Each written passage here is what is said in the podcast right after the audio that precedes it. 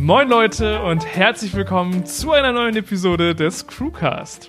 Wir sind die Crew und heute wird's gechillt. Ah, und ihr ahnt nicht, Leute, wie sehr ich mich darauf freue, dass es endlich wieder gechillt ist.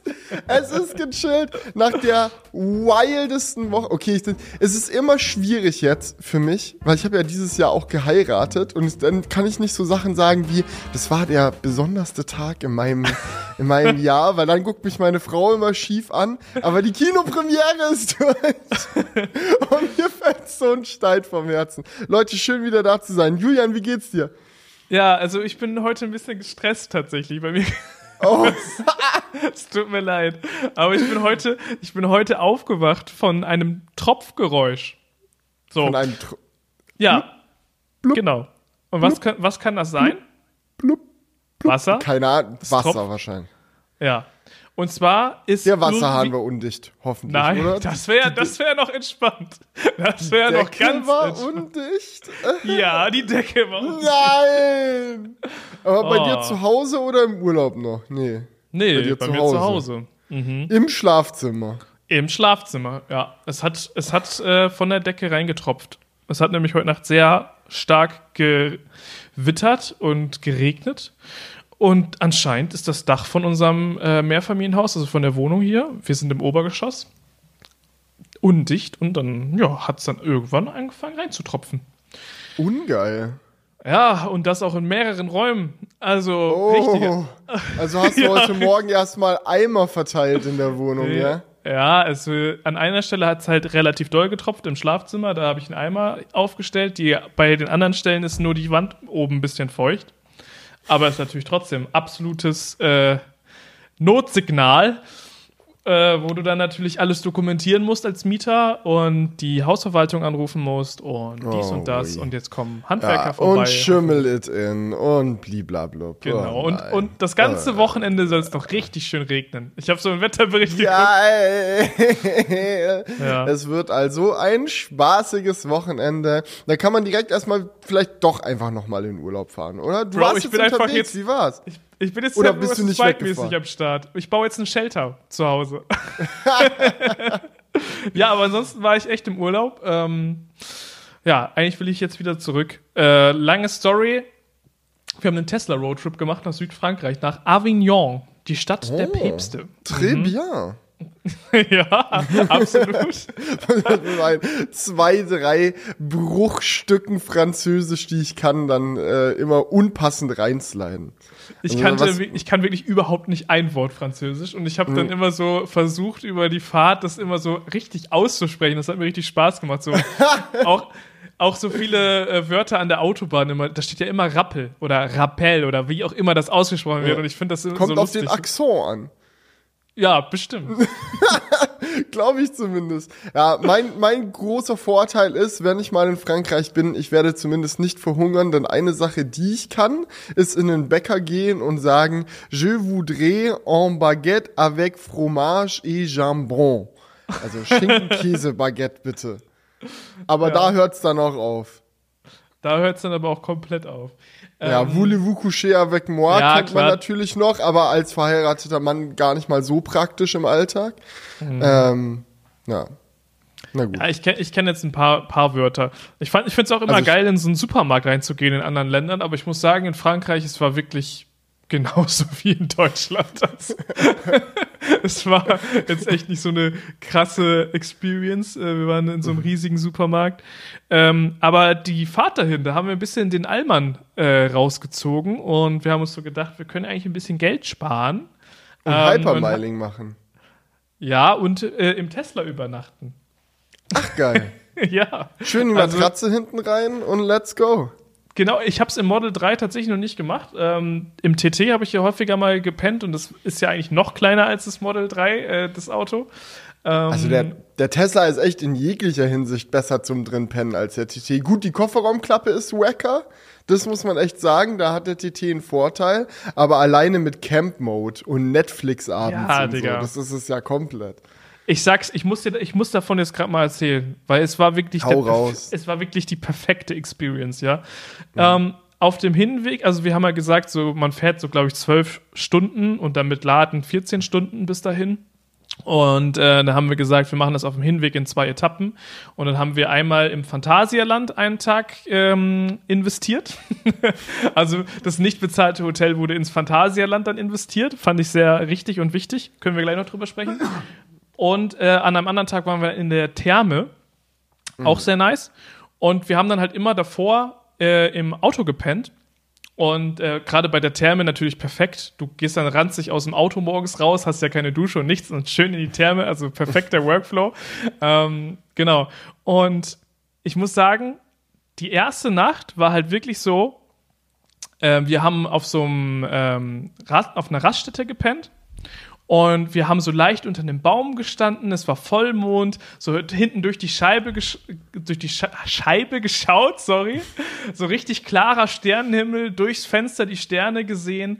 Nächsten Morgen, ah nee, gar nicht, dann der beste Moment kommt noch. So, wir machen okay. dann, wir sind dann gerade so fertig mit allem und liegen einfach so entspannt. Das ist ja immer so ein Rumgepacke, ne? Du musst dann in deine mhm. Koffer nach genau, vorne alles räumen. Auf dem Vordersitz, die Stars genau. den Frank schön voll klatschen. Und es war gerade alles fertig und das war so dieser erste erste Ruhemoment. Wir lagen einfach im Bett, gucken so durch die Scheibe und da zieht einfach eine fucking Sternschnuppe lang.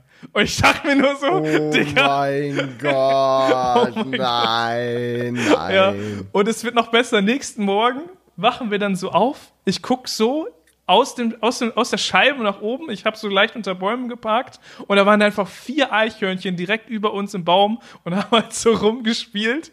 Und ich dachte mir nur so, oh. what the fuck, was für ein äh, optimaler ähm, Start in, in so einen Roadtrip rein. Ähm, Geil. Und also ist dann auch der Moment, wo man dankbar ist, wenn man seine Scheiben nicht getönt hat. Ja, definitiv. Obwohl die ja getönt sind. Ne? Also naja, die, die, die Dachscheibe klar, aber links, rechts und hinten raus nicht. Aber die deckst du ja alle ab. die, also die da, deckst du ab. Ja, also du stellst dich doch nicht auf eine Raststätte mit allen Fenstern offen. Also Ach so, das ja ist, gut, auf einer Raststätte, ja, klar. Ja gut, ja, that's true, ja. Also wir hatten nur das Dachfenster, was offen war. Der, der Rest war abgedeckt. Ah. Ähm, und, es, und hilft natürlich auch bei der Klimatisierung, ne? Also wenn du die so Definitiv. Zu zupackst, ja. da bleibt die Wärme länger im Auto. Klar, kannst ja eh Heizung laufen lassen, aber auch an der Stelle, ne? 20 Prozent haben wir in der Nacht verbraucht ungefähr. 20? Mhm. Also war schon ein bisschen. Da muss man auf jeden Fall mit rechnen, dann, dass, dass du das Auto auch abends dann mit genügend Akku dann da abstellst. Ja. ja Oder einfach an der AC-Säule campen. Ja, aber also ich muss sagen, ich bin da noch nicht so 100% in, in dem äh, Camper-Modus, dass ich mich einfach überall hinpflanze und dann da penne. Weil, keine Ahnung, ich habe dann schon noch so ein bisschen den Anspruch, so eine Ecke zu finden, wo vielleicht nicht so viel los ist. Und ich glaube, an so einer AC-Säule, wo dann vielleicht auch andere laden wollen, kommen schon dann häufiger Leute vorbei, die sich so denken, hey, was geht in diesem Tester dann denn ab? Kommt da, kommt da einer mit seinem Mustang, mach eh und hupt dich wach, weil er da laden möchte. Genau. Besser nicht. Ja. Ja, also das war eigentlich ein sehr geiler Einstieg. Zweite Nacht war dann nicht ganz so nice. also da hat eigentlich all das gefehlt, aber es hat trotzdem äh, hingehauen. Und äh, ja, Frankreich war ansonsten auch ganz nett.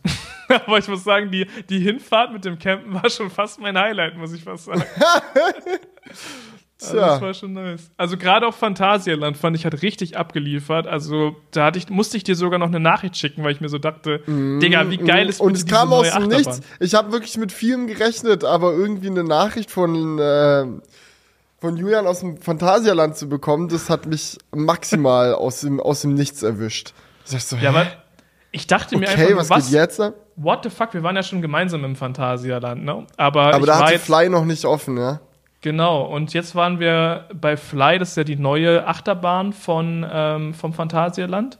Und wir sind die gefahren und ich dachte mir nur so, was für eine geile Gesamtexperience. Also dieser ganze Bereich von dieser Achterbahn, wie, mit wie viel Liebe der gestaltet wurde alleine. Und dann halt die Achterbahn an sich fand ich extrem spektakulär, weil du kennst bestimmt den Fachbegriff für diesen Art von Coaster, äh, aber du mhm, hängst Flying Coaster. Also sie haben den sehr kreativ, Coaster. ja sehr kreativ benannt natürlich dann mit Fly. Also da haben sie ja. wirklich sehr lange gebrainstormt, bis sie da auf die Idee gekommen sind. aber es ist halt auch ein, ist halt ein Vekoma launched Flying Coaster und sowas gibt's halt bisher nur einmal auf der ganzen Welt.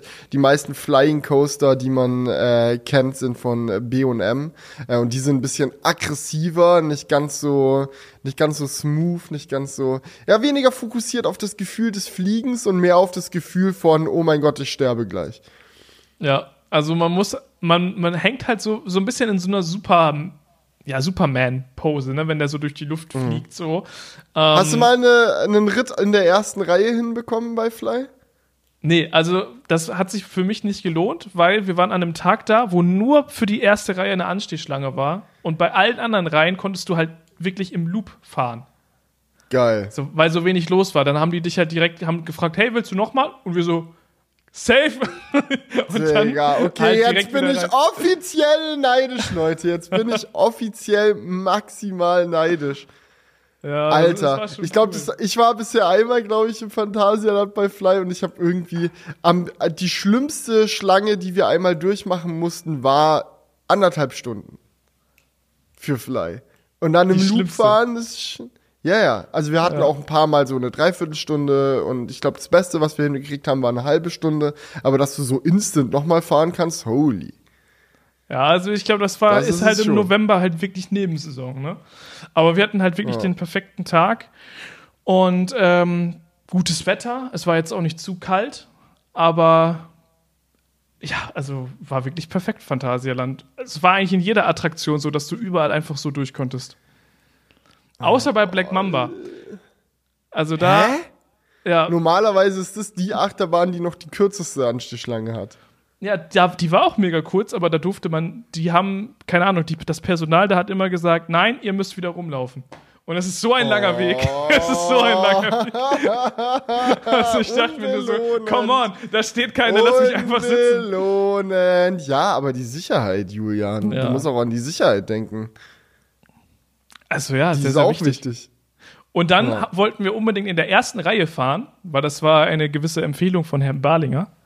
Mhm, und mhm. dann standen da aber schon Leute und dann haben wir gesagt, ja, wir können ja hier einfach warten auf die, auf die nächste Fahrt. Nein, und dann die so, nee, wir müssen den Zug voll machen. Genau. Und dann oh, haben wir. Digga, dieser Zug kann auch komplett leer durch diese. Also, ja. das ist überhaupt nicht das Problem. Das Personal hat da das. überhaupt nicht. Der muss gegönnt. das können.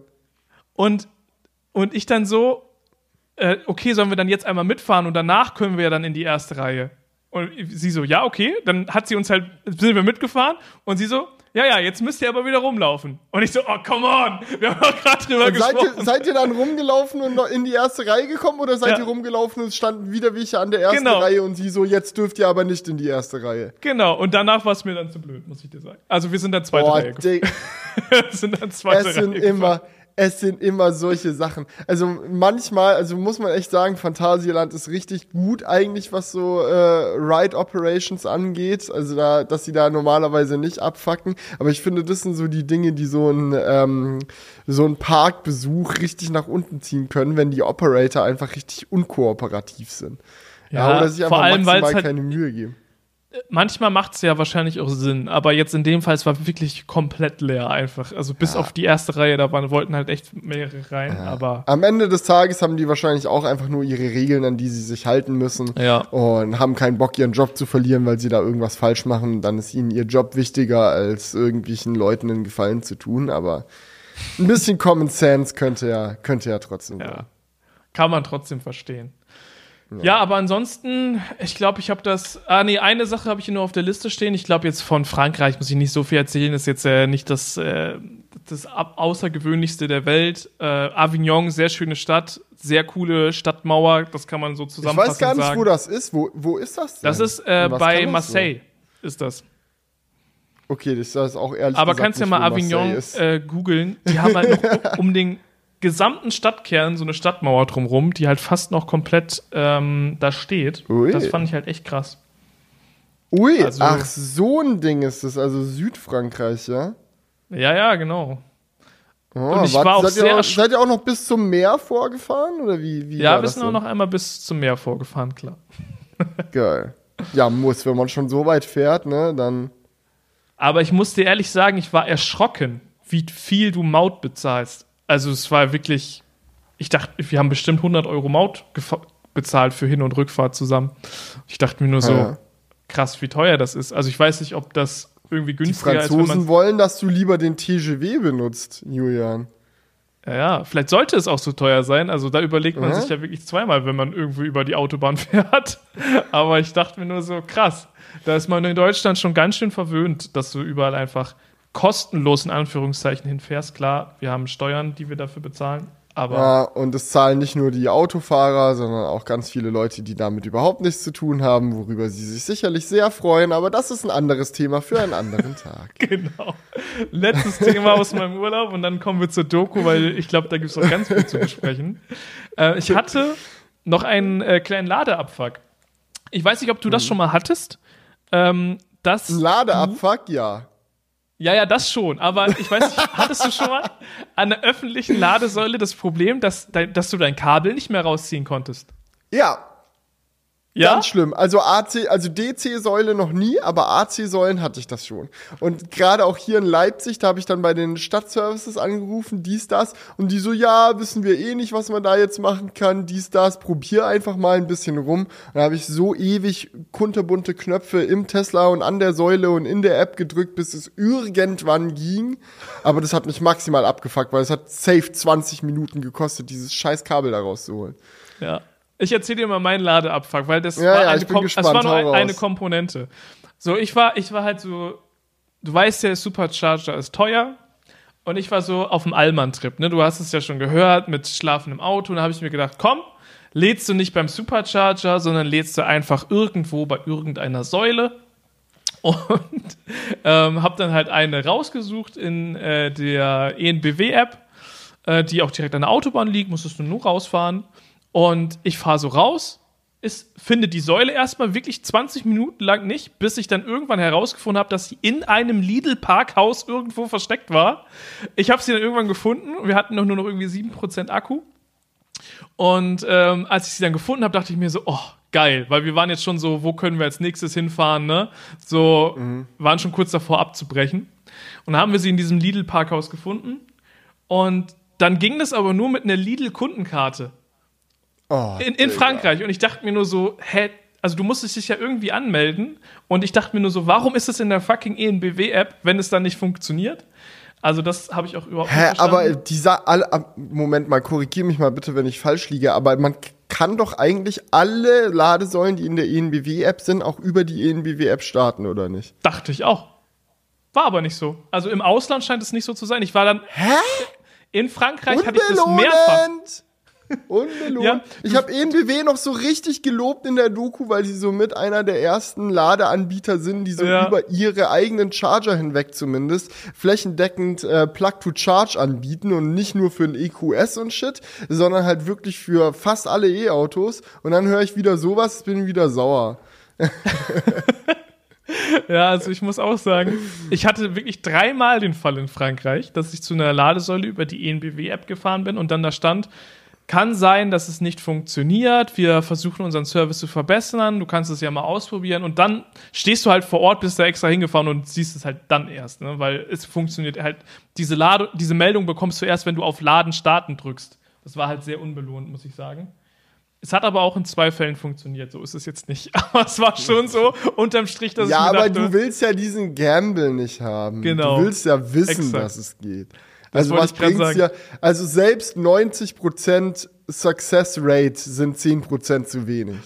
Ja, so. unterm Strich war es halt so, dass du dann trotzdem zum Supercharger gefahren bist, weil es halt dann einfach die safere Variante war und dann hat man auch keinen mhm. Bock mehr auf genau, diesen Genau, deswegen Gamble. verlangt Tesla auch so asozial viel Geld für ihren Strom, weil die wissen, dass es den Leuten das dann doch wert ist. Safe. Aber bei mir war, du musst dir das so vorstellen, ich hatte dann erst diese Lidl-Action, wo ich den diese Säule nicht gefunden habe, weil in der ENBW-App steht natürlich auch nicht, wo die steht. Du siehst das so auf der Karte. Aber wenn die irgendwo drin ist, du, du, du findest die jetzt nicht auf Anhieb. So, und ähm, ich habe da 20 Minuten gesucht. Dann habe ich noch mal eine Viertelstunde versucht, diese Ladesäule zum Laden zu bringen. Hat dann nicht geklappt. Ich so, fuck dann musste ich halt irgendeine 11 kW-Säule suchen, damit ich dann noch zur nächsten Schnellladesäule komme. Und das ist dann der größte Abfuck, weil da musst du irgendwo hinfahren zu einer 11 kW-Säule, langsam laden, um dann so 20 Prozent oder so zu haben und dann zur nächsten Schnellladesäule zu kommen. Das ist wirklich so der Worst Case. Und an dieser 11 kW Ladesäule wollte er mir dann das Kabel nicht mehr rausgeben danach. Und ich dachte mir ja, nur so, Digga. Ganz, ganz einfache Lösung. Du packst dir fünf Kabel in den Schrank und wenn so eine AC-Säule mal rummuckt, lässt du das Kabel einfach zurück, Basta. ja, der dekadente Move. Nee, wir haben dann auch bei der französischen Hotline angerufen und gesagt, äh, sorry, my charger, uh, the cable. so, weißt du? Und die so, so, what's the number of the charger? Und du so, äh, äh das ganze Ding abgesucht. Ja. Oh, oui. Aber, Aber hast du wieder bekommen dann im ja, Endeffekt? Ja. Also die Hotline hat geholfen. Die Hotline hat geholfen, ja. Aber es oh. war trotzdem unterm Strich so echt so ein richtiger Abfuck. Und was ich sagen muss, Tesla Supercharger in Frankreich, die stehen wirklich an den, also stehen eigentlich zu 90 Prozent, wo ich war, einfach bei irgendeinem Hotel mega in der Pampa. So in Deutschland kennt man das, mhm. da ist irgendwie ein Restaurant oder irgendwie was. Nee, das haben die ersten Supercharger in Deutschland waren auch so, also an so Hotels. Ich ja. weiß noch, wo ich, wo ich mit Alex mit dem Model S zum ersten Mal gedreht habe. Ich glaube 2015 war das. War auch der allererste Supercharger, an dem ich jemals in meinem Leben geladen habe. Genau so ein Ding. Hotel in der Pampa. Genau. Gibt's ja dann heute auch noch, die stehen ja auch noch. Also zum Beispiel in Hamburg mhm. gibt's auch so einer mit drei oder vier Säulen oder so. Mhm. Aber nichtsdestotrotz, man kennt das in Deutschland schon so eher und auch in Skandinavien und so, wo wir bisher so unterwegs waren, dass so ein Supercharger eigentlich immer was ist, wo man auch geil irgendwie kurz was essen kann oder so. Und wir hatten dann auf der Rückfahrt, da sind wir das ganze Stück in einem Schwung gefahren. Äh, 14 Stunden sind wir gefahren. Und da hatten wir halt echt so die Stelle, wo wir dachten so, boah, jetzt haben wir echt Hunger, lass mal beim nächsten Supercharger was essen. Gab's nichts. Und dann dachten wir uns so, okay, dann essen wir beim nächsten Supercharger was. Gab's auch nichts zu essen. Aber die meisten, die meisten Hotels, an denen Tesla Charger hat, haben Hotelrestaurants. Das muss man auch ja, fairerweise also, dazu sagen. Da, aber wenn aber du dann, dann zur falschen Uhrzeit am Start bist, ist es halt auch nicht. Ja, ja, ist alles, alles ein bisschen. Also ja, ihr merkt, es ist, äh, es ist ein Abenteuer, mit äh, Elektroautos unterwegs zu sein. Und ich glaube, davon kann euch Felix auch ein Lied singen. Ja, aber davon kann ich euch sowas von ein Lied singen. Ja, ähm, oder einen Film drüber machen, geht auch im Zweifelsfall, ne? Hauptsache äh, kreativ. Hauptsache kreativ. Ey, Julian, wirklich, das, ich hätte es selber nicht gedacht, aber diese Woche hinführend zur Kinopremiere und zum Online-Release von der Doku war so ein kunterbuntes Abenteuer, also eigentlich fast genauso abenteuerlich wie die Reise selbst. Es war wirklich, wir hatten die finale Datei, die wir exportiert haben von der Doku, wo alle Animationen drin waren, das Sounddesign mit 5.1 Mische und alles, was dazugehört. Diese fertige, fertige Datei haben wir am Montag Mittag exportiert. Und die Kinopremiere war am Samstag und der Upload war am Sonntag. Ich habe die ganze Woche zwischen Montag und diesem Wochenende nur an der Doku gearbeitet und es nicht so auf entspannt zwischendrin so ein bisschen, sondern von morgens bis abends. Und ich stelle mir jetzt im Nachhinein schon wieder die Frage, was habe ich eigentlich die ganze Zeit gemacht? Es ist wirklich so, du hast so eine fertig exportierte Datei, aber es ist trotzdem noch lange nichts fertig. Also es ist irgendwie so, ja, ja, jetzt ist ja ready, jetzt können wir die dann da im Kino einstecken und los geht's, oder? Nee. Es war so viel zu organisieren noch und es hat mir nochmal so eine Appreciation dafür gegeben, so was dieses Format Kino auch einfach nochmal irgendwie bedeutet, weil das ist echt dann doch nochmal ein Ticken komplexer, als ich mir das vorgestellt hätte. Ähm, aber es war geil, das war ein richtiges Abenteuer und ich, und ich freue mich so, das gemacht zu haben, weil irgendwie nach 13 Jahren YouTube-Videos produzieren, ist es einfach nochmal so ein Step gewesen, wo dann auf einmal ganz viele Dinge neu für mich waren. So, man, so im normalen Produktionsalltag, klar hat man hin und wieder neue Erlebnisse, wenn man mit neuem Equipment arbeitet oder wenn man sich mal an eine neue Art von Video wagt, jetzt kein Unboxing oder Review, sondern vielleicht mal ein bisschen was in die Richtung oder in die Richtung. So dann hat man ein bisschen was Neues. Aber sich mit dieser ganzen Kinotechnik zu beschäftigen, das war das, das, das hat einfach Bock gemacht. Das ja, das kann ich mir richtig gut vorstellen. Das ist ja auch genau dein Ding, sowas. Weißt du, so, so, ein, so, ein, so ein Themenbereich in Technik, mit dem man noch nichts zu tun hat, sich da so reinzufuchsen, das ist immer mega geil. Also, das habe ich zum äh. Beispiel auch gefeiert, als, als dann der Thermomix oder sowas kam. Ne? Ist es auch irgendwo Technik? du hattest noch nie was damit zu tun und das ist dann halt irgendwie cool. Und ich glaube, so ein bisschen in die Richtung geht es auch bei der Kinothematik, weil es hat einfach mhm. was mit deinem Job schon zu tun Aber bisher hat es noch keine Rolle gespielt und dann kann man es halt so ausprobieren, ja, und auf, sich da reinfuchsen. Und, und auf einmal ja. waren halt auch die, ähm, war es halt auch einfach wichtig, dass es alles funktioniert. Ne? Ja, es war jetzt nicht so, ja, ein Kino hat mich eingeladen, mir mal die Projektoren anzuschauen und dann darf ich ein bisschen mit denen rumspielen und fertig. Sondern es war ja alles also so, man wollte unbedingt, dass das alles klappt und war da auch immer mit Herz dabei, weil es war dann nicht so, ja, okay, hier muss ich scheinbar einen Knopf drücken und wenn es nicht geht, okay, who cares? Sondern es war so, das muss jetzt alles funktionieren. Und genau deswegen haben wir auch die ganze Woche irgendwie vollgestopft. Ich glaube, ich würde äh, einfach mal damit anfangen, das so chronologisch zu erzählen, was da alles so passiert ist. Sehr, sehr gerne, ähm, ja. Wir fangen an mit Montagmittag na, die, die fertige Datei exportiert. Ich habe am Tag davor nochmal die ganze Nacht damit verbracht, diese 5.1 Mische für den Film zu machen. Ich bin es ja eigentlich gewohnt, in Stereo zu produzieren, weil das das Einzige ist, was für YouTube wirklich Sinn macht. Ich meine, Stereo, darauf einigen sich die meisten, so wie jedes Gerät hat in irgendeiner Form Stereo und dann haust du das halt raus. Ähm, aber als wir halt mit dem Kino in Kontakt waren und so meinten so, yo, für die Kinopremiere so, was für ein Dateiformat braucht ihr da eigentlich und so. Und die meinten, ja, ja, da müsst ihr das dann so und so konvertieren und bliblablub und dann die 5.1 Spur und ich so, ja, aber wir haben nur Stereo und die so, nee, nee, das Stereo machen wir auf gar keinen Fall, muss schon auf 5.1 umändern. auf gar keinen Fall. ja, und sie hatten recht, das Ding ist, ich check das jetzt erst im Nachhinein, meine erste Reaktion, als sie gesagt haben, 5 äh, Stereo machen wir auf keinen Fall, war so, hä, geht das technisch nicht oder was ist das Problem? Und die so, technisch gesehen geht es schon, aber du schmeißt halt die Hälfte der Kino-Hardware weg. Also so alles, was so das Kino zu bieten hat an Technik, um dieses Filmerlebnis immersiver zu machen, dich mehr ins Geschehen reinzuziehen, nutzt du dann einfach nicht. Also krass. So, ja, nee, nee, nee. Also, das wäre wie, wenn dir jemand sagt, ja, okay, heute darfst du ein Plaid fahren, aber bitte auf dem lässigen Modus nur. Geht ja auch. Ja, okay. Du kommst ja, ja auch klar. von A nach B, aber wenn du mal die Chance hast, ein Plaid zu fahren, willst du nicht im lässigen Modus fahren. Und die geben dir ein ganzes Kino, um dein Projekt zu präsentieren und sagen dir so, ja, aber wenn wir Stereo machen, dann nutzen wir halt nur die Hälfte der Lautsprecher, die überhaupt in diesem Kino verbaut sind, ne? Das ist dir schon klar. Und ich so, oh nee, das geht nicht. das geht natürlich nicht. Da nee, hau ich noch mal ein paar. Nachtsessions rein. nee, aber wie ist dann so der Workflow? Weil du hast dann ja als nächstes bestimmt bestimmt gesagt, okay, fuck, ich muss das jetzt umbauen. Ähm, ja, meine hat sich das denn. Sorry, erzähl du erst mal. Nee, nee, jetzt frag, frag ruhig alles. Aber das, ja. also der Workflow war wirklich so, ich wusste ja auch nicht, wie das geht. Meine erste Reaktion war so, ja, ich konvertiere von Stereo auf Surround, damit halt alles, was der linke Audiokanal ausgibt, halt auf den linken Lautsprechern läuft, egal ob vorne ja. oder hinten und rechts genauso. Das hat auch technisch gesehen funktioniert. Aber dann habe ich mir gedacht, das ist es ja nicht. Also irgendwie ist es ja dann auch nur Stereo, aber im ganzen Raum. Statt Stereo. Ja, klar, nur dass mehr Lautsprecher halt laufen. Genau, und das ist ja, ja. auch irgendwie witzlos. Also habe ich die dann vom Kino gefragt, wie das funktioniert. Das war so richtig Amateur-Shit hochziehen. So, ja, wie muss ich denn das machen? Und die haben mir so eine PDF geschickt, wo dann halt drin stand, also ganz einfach. Alles Audio, was gesprochen ist, sollte von vorne kommen, am besten links und rechts vom Kanal. Wenn du willst, kannst du auch einen Center Speaker noch benutzen, aber links, rechts.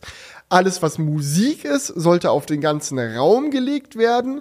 Und alles, was Special-Effekte sind oder so, kannst du dann so im Raum bewegen, wie es halt passt. Und ich so, ja, komm, es ist ein Roadtrip-Film, was habe ich da schon für Effekte, die ich irgendwie machen kann. Aber dann habe ich mich hingesetzt, angefangen, so die Lautsprecher auf die verschiedenen Audio-Tracks in Final Cut zuzuordnen. Und dann ist mir aufgefallen, da gibt's doch ein paar Effekte. Autos, die vorbeifahren, Whoosh-Sounds bei irgendwelchen Übergängen, dies, das.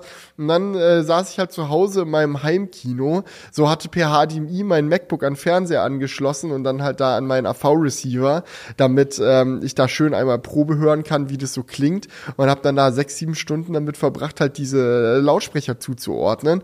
Und äh, dann in so Szenen, wie wo das Schneemobil an einem vorbeifetzt und so, richtig schön dafür zu sorgen, dass der Sound dann von hinten rechts nach vorne links einmal durch den Raum fliegt. Na, das hat echt Bock gemacht. Also ab jetzt äh, das nächste iPhone-Unboxing, Leute, ihr wisst Bescheid, ich werde es in 5.1 abmischen. Äh, aber das unterstützt YouTube doch gar nicht, oder? Doch, und das war doch die geile Revelation, weil ich habe dann äh, halt auf Ach, Instagram was? gepostet, dass äh, ich äh, 5.1 fürs Kino äh, extra mich nochmal äh, die ganze Nacht hingesetzt habe, um das abzumischen. Und dann meinten Leute so, kannst du bitte auch die 5.1-Version auf YouTube hochladen? Ich habe ein äh, Heimkinosystem und es wäre so schade, wenn ich dann nur Stereo hätte, wenn du die Mische eh gemacht hast, so kannst du das in die YouTube-Version mit reinbringen. Und ich halt so in meinem Leben noch nichts in 5 5.1 auf YouTube hochgeladen. Ich wusste auch nicht, dass das geht. So habe dann angefangen, Test-Uploads zu machen, so meine Stereo und eine 5.1-Version hochzuladen, weil meine größte Befürchtung war dann halt, ja gut, wenn Leute das auf dem 5.1-System hören, klingt's natürlich geil, aber was, wenn sie es auf dem iPhone gucken, wenn sie es am MacBook gucken, wenn sie es an einem Fernseher mit internen Lautsprechern gucken? Das soll ja trotzdem gut klingen, das Projekt.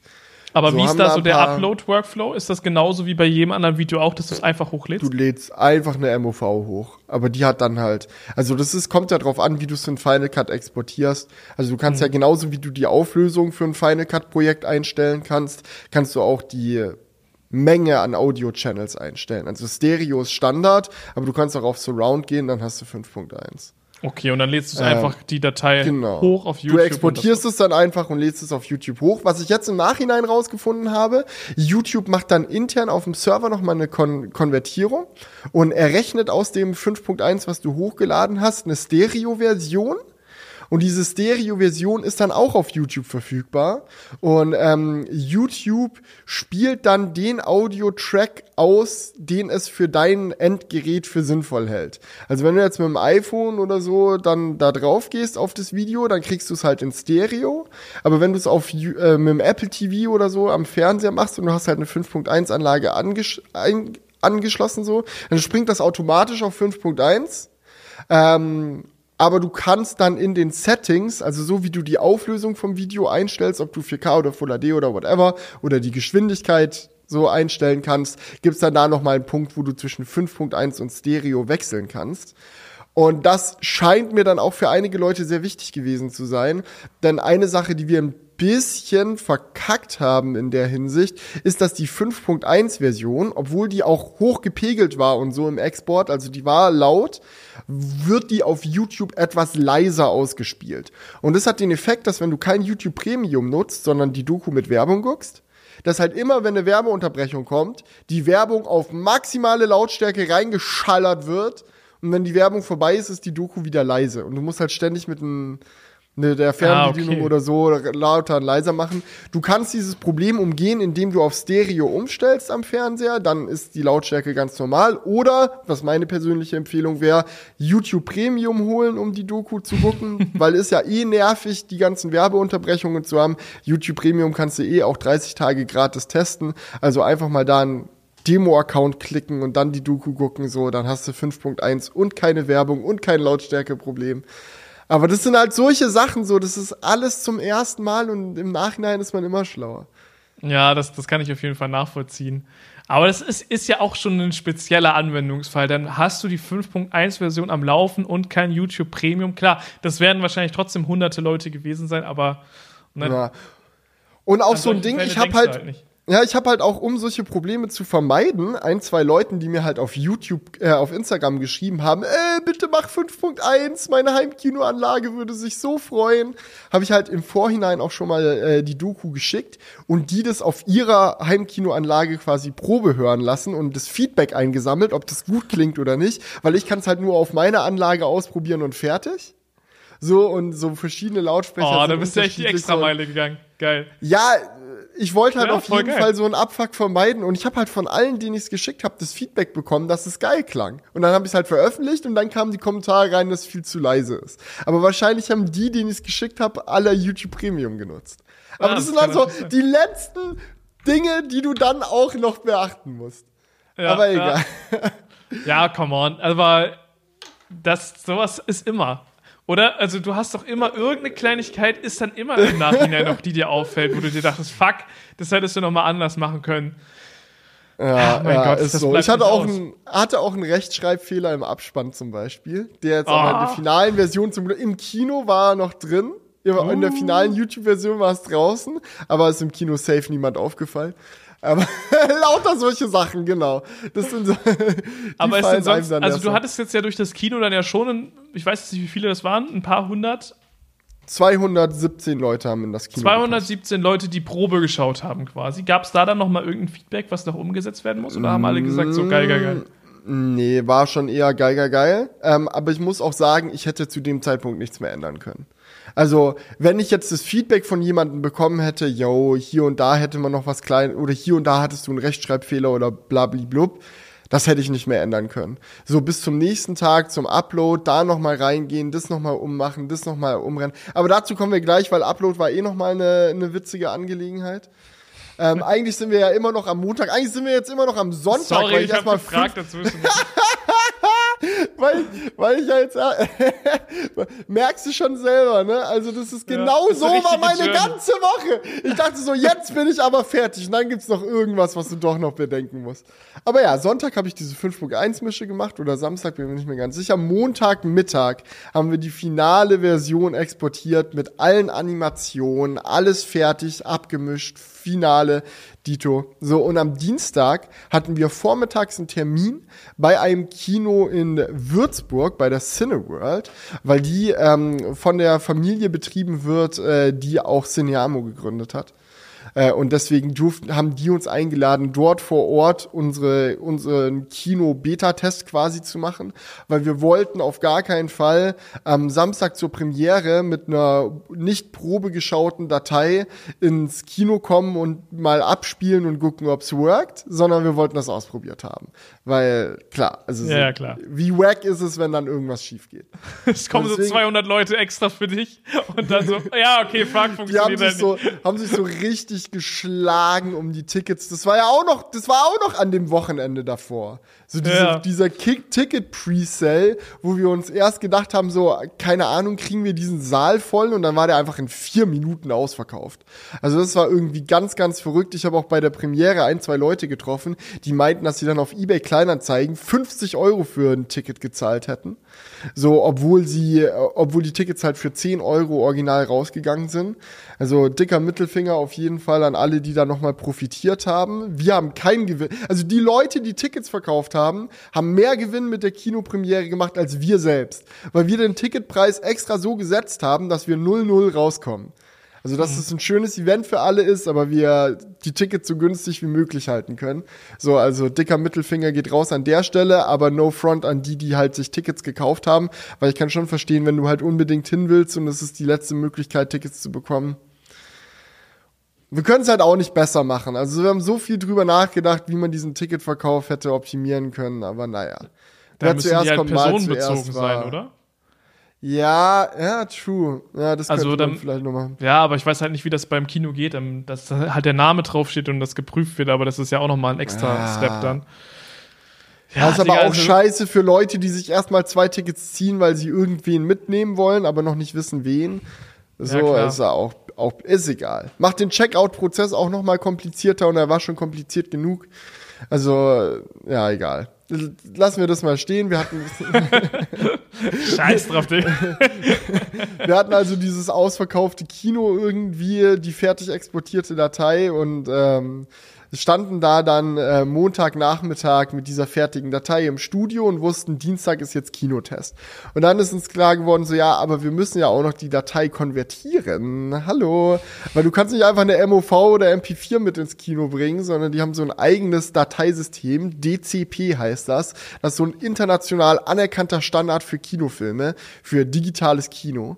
Ähm, ist auch mega komplex, weil die Datei, die da rauskommt, ist nicht einfach eine Datei, sondern das ist ein ganzer Ordner mit ganz vielen Dateien drin und du weißt gar nicht genau, welche Datei jetzt eigentlich der Film ist, weil es ist irgendwie, irgendwie sind, sind alle Dateien der Film. äh, und du brauchst auch so ein separates Programm, mit dem du das dann extra konvertieren musst. Haben, wir haben vorher schon mal probeweise ein bisschen konvertiert, deswegen wussten wir auch, die Konvertierung dauert so sechs, sieben Stunden. Und dann dachten wir uns, scheiße, wenn wir jetzt noch die Konvertierung durchlaufen lassen, kommen wir heute nicht mehr nach Würzburg, um morgen früh beim Test zu sein.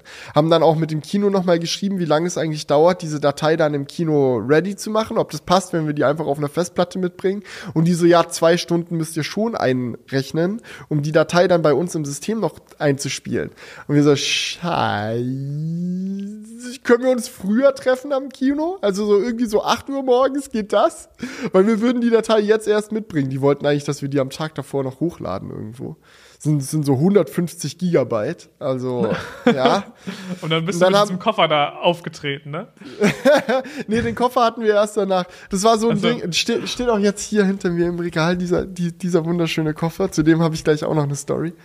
Ähm, das war dann so ein Ding, dass wir, ähm, dass Jonas und ich äh, uns den Mac Studio eingepackt haben und ein Studio-Display und erstmal nach Würzburg gedüst sind und dann in Würzburg in einem Hotelzimmer diesen Mac Studio mit Studio Display aufgebaut haben, um auf dem Ding die DCP noch durchzurendern fürs Kino morgen. Es gibt auch ein paar Settings, so die du, die du da ausprobieren kannst. Du kannst 2K machen, 4K, verschiedene Audiopegel, dies, das.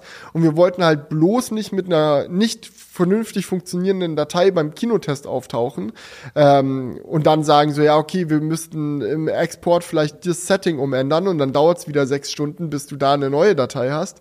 Deswegen wollten wir da so viele Variablen wie möglich schon mal durchrechnen und dann war wirklich Rechenzentrum in diesem Hotelzimmer. Der Mac Studio ist halt mit Abstand der schnellste Rechner, mit dem es geht. Wir haben es auch auf dem Mac Pro ausprobiert und wir haben es auch auf der Workstation von unserem 3D-Zauberkünstler Rudi ausprobiert. Äh, ähm, aber nichts war so schnell wie der Mac Studio, deswegen haben wir den mitgenommen. Und der hat auch fünf Stunden gebraucht, also ne, so viel dazu. Äh, der hat dann eine Version durchgerendert. Das MacBook von Jonas hat eine Version durchgerendert und mein MacBook hat eine Version durchgerendert. Und die Lüfter liefen und wir sind da in diesem ra rauschenden Lüftermeer dann pennen gegangen in dem Hotelzimmer. Ja, aber das, das ist doch richtig geiler Vibe. Ich habe gerade auch noch gedacht, ihr habt dann bei der Autofahrt das durchrendern lassen, so mit so einer, mit so einer Nein, das hat, der Akku, so. das hat der Akku wahrscheinlich nicht mitgemacht weil die, die CPU läuft auf Anschlag. Also das ist so, ich glaube im ähm, ja, aber wenn ihr so ein kW, so, so, eine 1 kW Powerbank habt, so eine. Haben, weißt du, haben wir leider nicht. Ah, okay. So, Und mein Tesla ist auch noch zu alt, der hat auch nicht die neuen High-Power USB-C Buchsen hinten. Also ja. wenn ich irgendwann mal, das, das da freue ich mich schon drauf, wenn ich irgendwann oder Aber so viel ballern die auch freuen. nicht. Die ballern 30 Watt, glaube ich. Ach so, gibt es auch noch mal seit meinem Model 3 ein Upgrade oder was? Was das Also wenn du dein neues, neues Model 3 dann irgendwann kriegst, ja. musst du mal ausprobieren. Aber die sollten, glaube ich, 30 oder 60 Watt ballern. Weil 30 ich glaube, mindestens 60 maybe. Ähm, und 30 glaube, das, Watt ist echt viel. Also ich glaube, der M1 Max zieht, wenn du die CPU auslastet, lastest auch irgendwie sowas um den Dreh, so 25 Watt oder so. Also das sollten die hm. Ports dann mitmachen. Aber ein Mac Studio kannst du doch gar nicht über USB-C powern. Der nee, Mac Studio nicht, aber MacBook wäre gegangen. Ja, ja, genau. Ja, okay. Ja, Mac Studio aber zieht Mac ja dann Studio auch hättest du halt dann so, hättest du doppelte so Kerne, der zieht dann auch doppelt. Ja, es ist ja. gut. Ja. Gut, aber ihr habt es ja hinbekommen. Es hat ja geklappt. wir haben es hinbekommen. Also der Typ an der Rezeption hat auch nicht schlecht geguckt, als wir da mit dem Mac Studio und dem Studio-Display reingelatscht sind. Also, was habt ihr denn vor? Und so, ja, Kinotest. Der Klassiker. Kinotest. guck, doch, guck doch nicht so blöd. ja, geil. Ja, wie ging es dann weiter? Am, am, am, ich glaube, wir sind jetzt am Mittwoch. Nee, wir sind am Dienstag. Ja? So. geil. Das ist genau so, wie du gerade reagierst, habe ich mich die ganze Woche gefühlt. Ich so, jetzt sind wir, jetzt sind wir fertig. Jetzt ist jetzt, jetzt ist nur noch die Premiere. Oder nee, und es gab immer noch was. Also am Dienstag haben wir dann diesen Kinotest gemacht. Ähm, das war so ein geiler Tag, weil wir hatten das ganze Kino für uns. Wir sind ja extra vormittags rein, weil da keine Vorstellungen laufen und wir da dann in Ruhe alles testen konnten. Das war dann auch so ein Ding, du läufst, wir haben dann halt auf eine externe SSD diese Kinodatei gepackt oder diese verschiedenen Kinodateien, haben ja mehrere durchgerendert und äh, sind dann damit beim Kino eingeritten und dann durften wir erstmal in diesen Vorführraum, nennt man das, also dort, wo die ganzen Projektoren stehen. Weil das ist so, die meisten Kinos sind so aufgebaut, dass sie halt die Säle aneinandergereiht haben und dann gibt es oben, wie, wie bei so einer Bühne oder so, einfach diesen langen Raum, wo die ganzen Projektoren für die ganzen Säle stehen. So, also nicht jeder, jeder Kinosaal hat seinen eigenen Projektorraum, sondern es ist so ein großer Projektorraum für alle Kinosäle. Oh, so eine Kommandozentrale. Ey, da ist dann eine Person, die, die das alles ja, ja. Äh, steuert. Ja. Nerd Heaven, sage ich dir. Das erste, was wir uns da mal angeschaut haben, war der ihr neuestes Schätzchen. Das war so ein 4K Laserprojektor für die, weil die meisten Kinoprojektoren sind Full HD. Ähm, und auch der, auf dem wir dann unsere Doku präsentiert haben, war auch Full HD. Das siehst du im Kino nicht, weil die Bitrate so unendlich hoch ist äh, und durch die Projektion, dass das trotzdem nicht unscharf wirkt. Aber 4K ist natürlich trotzdem besser und der ihr neuestes Schätzchen, dieser 4K Laserprojektor, das Ding ist wirklich, das ist so groß wie ein Kleinwagen gefühlt. Also natürlich nicht ganz so, aber ist schon sehr, ist ein Schrank. Ne? so viele Knöpfe, so viele Dinge und er meint auch irgendwie so, ja, dieser Projektor kostet 180.000 Euro. Also irgendwie nochmal eine ganz andere Liga an Technik. Ähm, und Server haben die dort, weil bei Kinos läuft es halt so, die haben dann einen Server, wo die ganzen digitalen Filmdateien draufgeladen werden und die Projektoren greifen dann auf den Server zu, um vom Server aus die Dateien abzuspielen in den Kinosaal hinein sozusagen. Und das, was halt zwei Stunden dauert, ist das Übertragen der Kinodatei von der Festplatte auf den Server.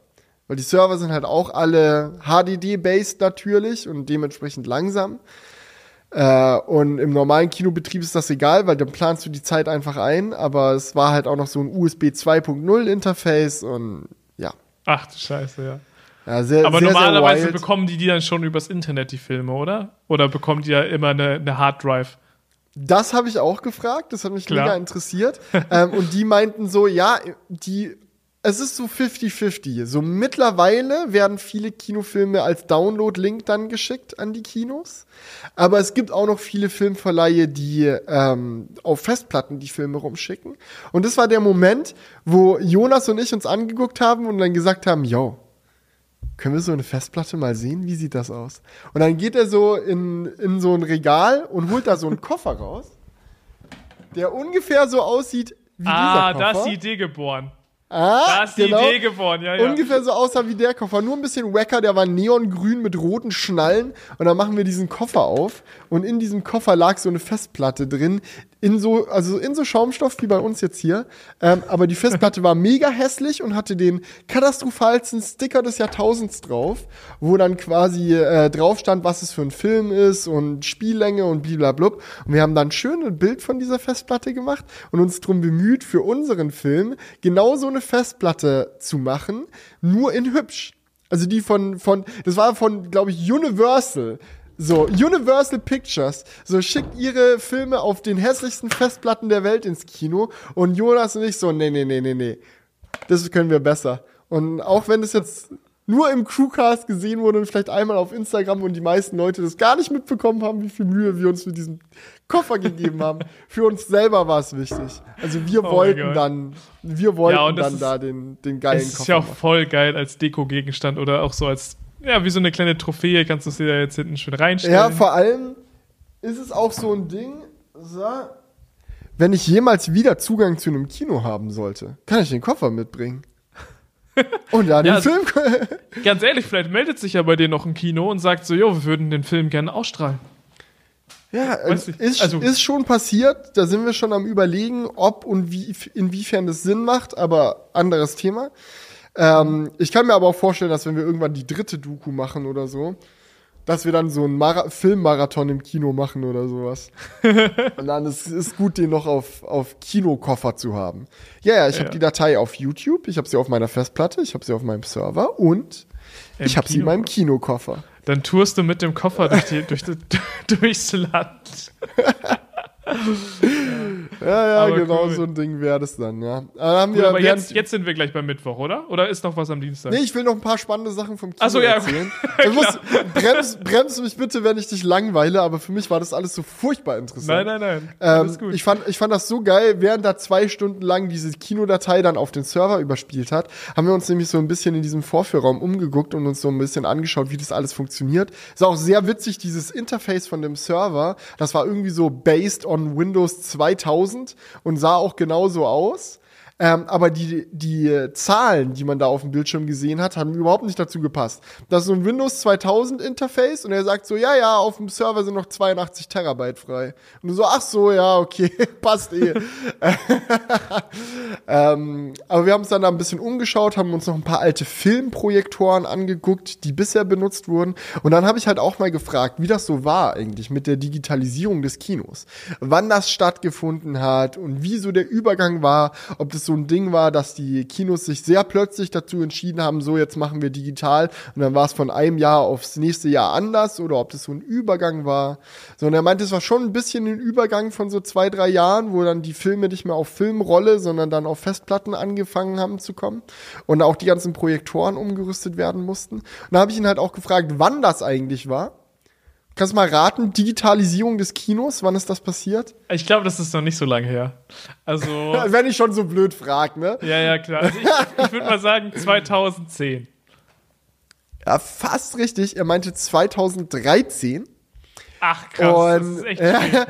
Und meine Reaktion war dann, also mir ist wirklich der, die Kinnlade runtergeklappt und ich sagte zu ihm so, yo, du willst mir also gerade sagen, dass zu Zeiten, wo das Tesla Model S bereits über den Asphalt dieser Welt gefahren ist, das Kino Filme noch auf Filmrollen entgegengenommen hat. So, ja, das kann ja genau.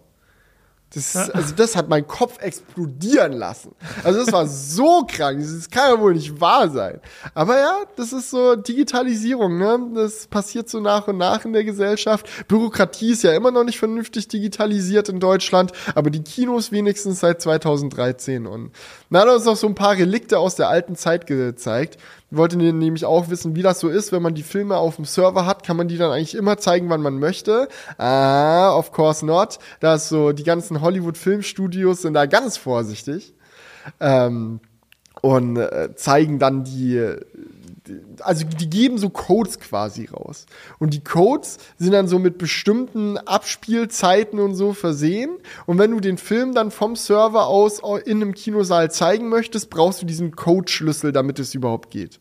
Damit die Filmverleihe ganz genau die Hand drauf haben, wann und wo du ihre Filme zeigst. Früher mit Filmrollen konnten die das natürlich nicht machen. Du kannst ja die Filmrolle dann in deinen Projektor setzen, wenn du willst. Und ähm, die hatten für Kinostarts von besonders ähm, krassen Filmen, also er meinte zum Beispiel auch, dass sie äh, den ersten Avengers-Film, also Avengers 1, noch auf Filmrolle bekommen haben. Ähm, das fand ich, fand ich auch so absurd. Ähm, dass sie für diese Filme dann eine Taktik entwickelt haben, also nicht nur die in dem Kino, sondern generell im Kino, um den Film in mehreren Filmseelen, Kinoseelen gleichzeitig zu zeigen.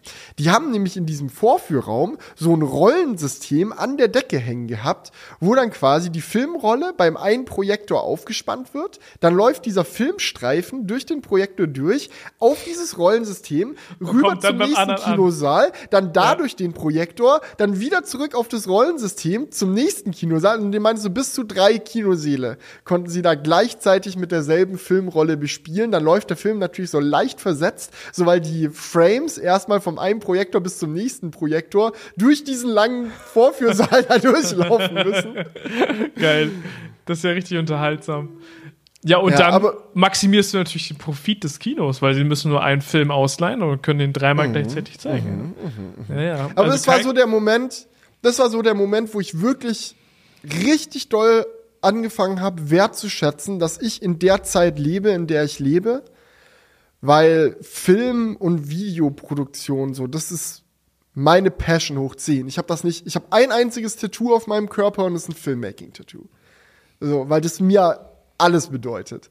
Ja. Und in dem Moment habe ich so richtig realisiert, dass das, was wir jetzt letzte Woche gemacht haben, so einen eigenen Film mit den Freunden drehen, am Laptop schneiden und dann ab ins Kino, das geht nur hier und jetzt. Vor zehn Jahren wäre das nicht möglich gewesen. Das hätte einfach nicht funktioniert. Wenn ich vor zehn Jahren beim Kino gesagt hätte, so, yo, ich habe mit meinem iPhone habe ich einen Kinofilm gedreht, würde ich gern mal im Kino zeigen. Hätten die gesagt, ja, und hast du es auf Filmrolle? Nee, habe ich nicht. Natürlich habe ich es nicht auf Filmrolle. Ich fand es jetzt schon kompliziert, diese Kinodatei zu erstellen, aber das ist ja immerhin manageable. Dafür gibt's auch gratis Tools, die du dir runterladen kannst.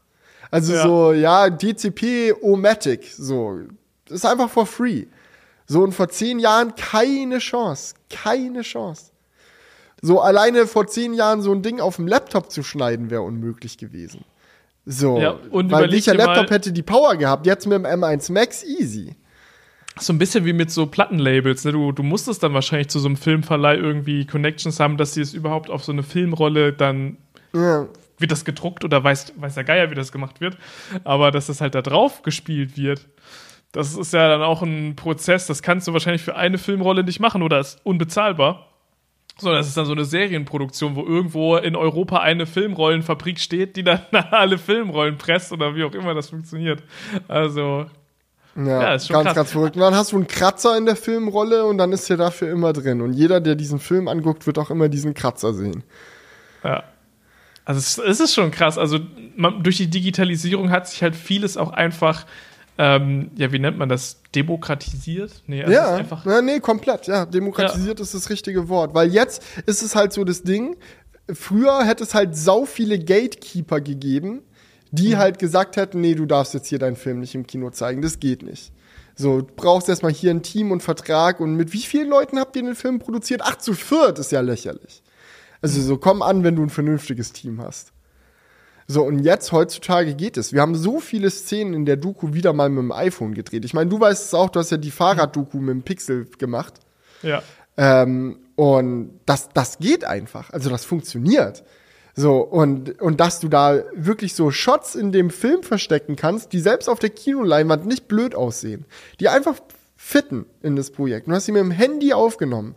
Und also das ist irgendwie, mich hat das echt bewegt, das da alles zu sehen hinter den Kulissen. Und dann dann, als die Datei fertig übertragen war und wir uns nochmal Popcorn geholt haben und dann ins Kino reingesessen haben, Jonah ist dann auch noch rumgekommen so und dann haben wir alle zusammen unseren Film zum ersten Mal oh. in diesem leeren Kinosaal gesehen und diese 5.1 Mische, die ich noch drei Tage vorher gemacht habe, flog uns dann audiotechnisch um die Ohren. Das war einfach.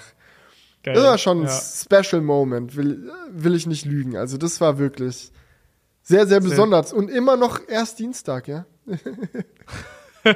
okay, kommen wir jetzt zum Mittwoch, um mal so in die Runde zu fragen, oder war am Dienstag noch was? Ich muss dir ganz ehrlich sagen, ich weiß nicht mehr 100%, was wir am Mittwoch alles gemacht haben. Ich gucke gerade in meinem Kalender, ah, ich habe es gar nicht mal eingetragen. Ähm, aber am Mittwoch war auch viel los.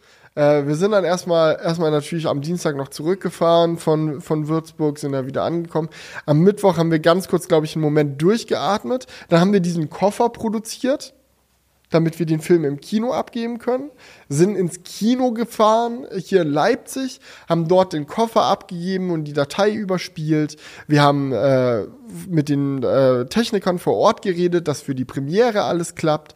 Wir haben die Tickets geholt für unsere Gäste von der Gästeliste, damit das alles hinhaut. Wir haben ein bisschen Instagram-Content vorproduziert, also Reels und so weiter, die dann zum Launch der Doku online gehen sollten und jetzt auch online gegangen sind. Lauter solche Sachen haben wir gemacht. Ich habe die, ah, jetzt weiß ich wieder, ich habe die finale YouTube-Version ready gemacht. Ich habe meine Abmoderation für die YouTube-Version noch aufgenommen. Die war da auch noch nicht fertig zu dem Zeitpunkt. Und dann das Ganze auf YouTube hochgeladen. Damit, ich wollte so ein bisschen Vorlauf haben mit YouTube, weil wenn du so ein großes Projekt machst, möchtest du das, das, den Film eigentlich einmal hochgeladen auf YouTube durchgucken um sicherzustellen, dass da kein ja, Fehler safe. mehr drin ist. Ja, Wenn das machen das wir auch häufig so äh, bei ganz normalen Videos. Ne? Und manchmal hast du ja auch noch den Abfuck, dass dann irgendein Track irgendwie Copyright geclaimed wird oder I don't know, du merkst halt irgendwie, ist, äh, beim YouTube-Schauen erst, oh fuck, da ist die Titelkarte nicht richtig eingeblendet gewesen, da ist noch ein Frame oder weiß der Geil. Aber das hast du wahrscheinlich schon vorher alles einmal gecheckt, aber das ist so. Ja, und trotzdem Workflow. waren Rechtschreibfehler im Abspann. Ah, ja.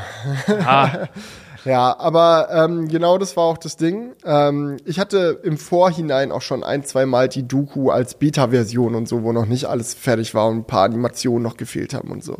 Hatte ich auch schon mal auf YouTube hochgeladen und wusste daher, dass ein Track, den ich verwendet habe, immer geclaimed wird. Also du lädst die Beta-Version hoch, zack, der Claim schallert rein, musst du halt deine, ich, ich habe natürlich nur Musik verwendet, für die ich Lizenzen habe, weil das YouTube-System ist ja zumindest aktuell noch, das wird sich demnächst bessern, habe ich mich auch noch mal mit beschäftigt diese Woche. Aber äh, ist zumindest aktuell noch so, dass wenn ein Track geclaimed wird auf deinem Video, dass dann 100% der Einnahmen des Videos an den gehen, der den Track gemacht hat, der geclaimed wurde. Und ist natürlich bei einem normalen YouTube-Video schon absurd, bei so einem Film noch viel absurder. So, wir arbeiten ein ganzes Jahr an diesem Film, zwei Stunden lang, dann läuft da 30 Sekunden ein Track, wird geclaimed, der kriegt alle Einnahmen. Also sehr absurd hoch 10. ja, das ist echt ganz, ja. ganz, ganz wild, ja. Aber um das halt eben zu vermeiden, habe ich dann äh, Lizenzen natürlich für alle Tracks gekauft und nur Musik benutzt, für die es auch Lizenzen gibt. Ähm, und dann war es halt immer so, wenn so ein Test-Upload geclaimed wurde, ja, Einspruch einlegen, Lizenz-PDF hochladen. Äh, und dann warten, bis er wieder freigegeben wird. Das hat im Normalfall so zwei Tage gedauert. Deswegen war mir wichtig, Doku für Sonntag, wenn die am Sonntag online gehen soll, will ich die am Mittwoch hochladen, damit ich den Claim direkt meine PDF einreichen kann und dann passt es alles. Hab exportiert, Claim kam rein, ich habe meine PDF eingereicht, ich dachte mir, alles gut.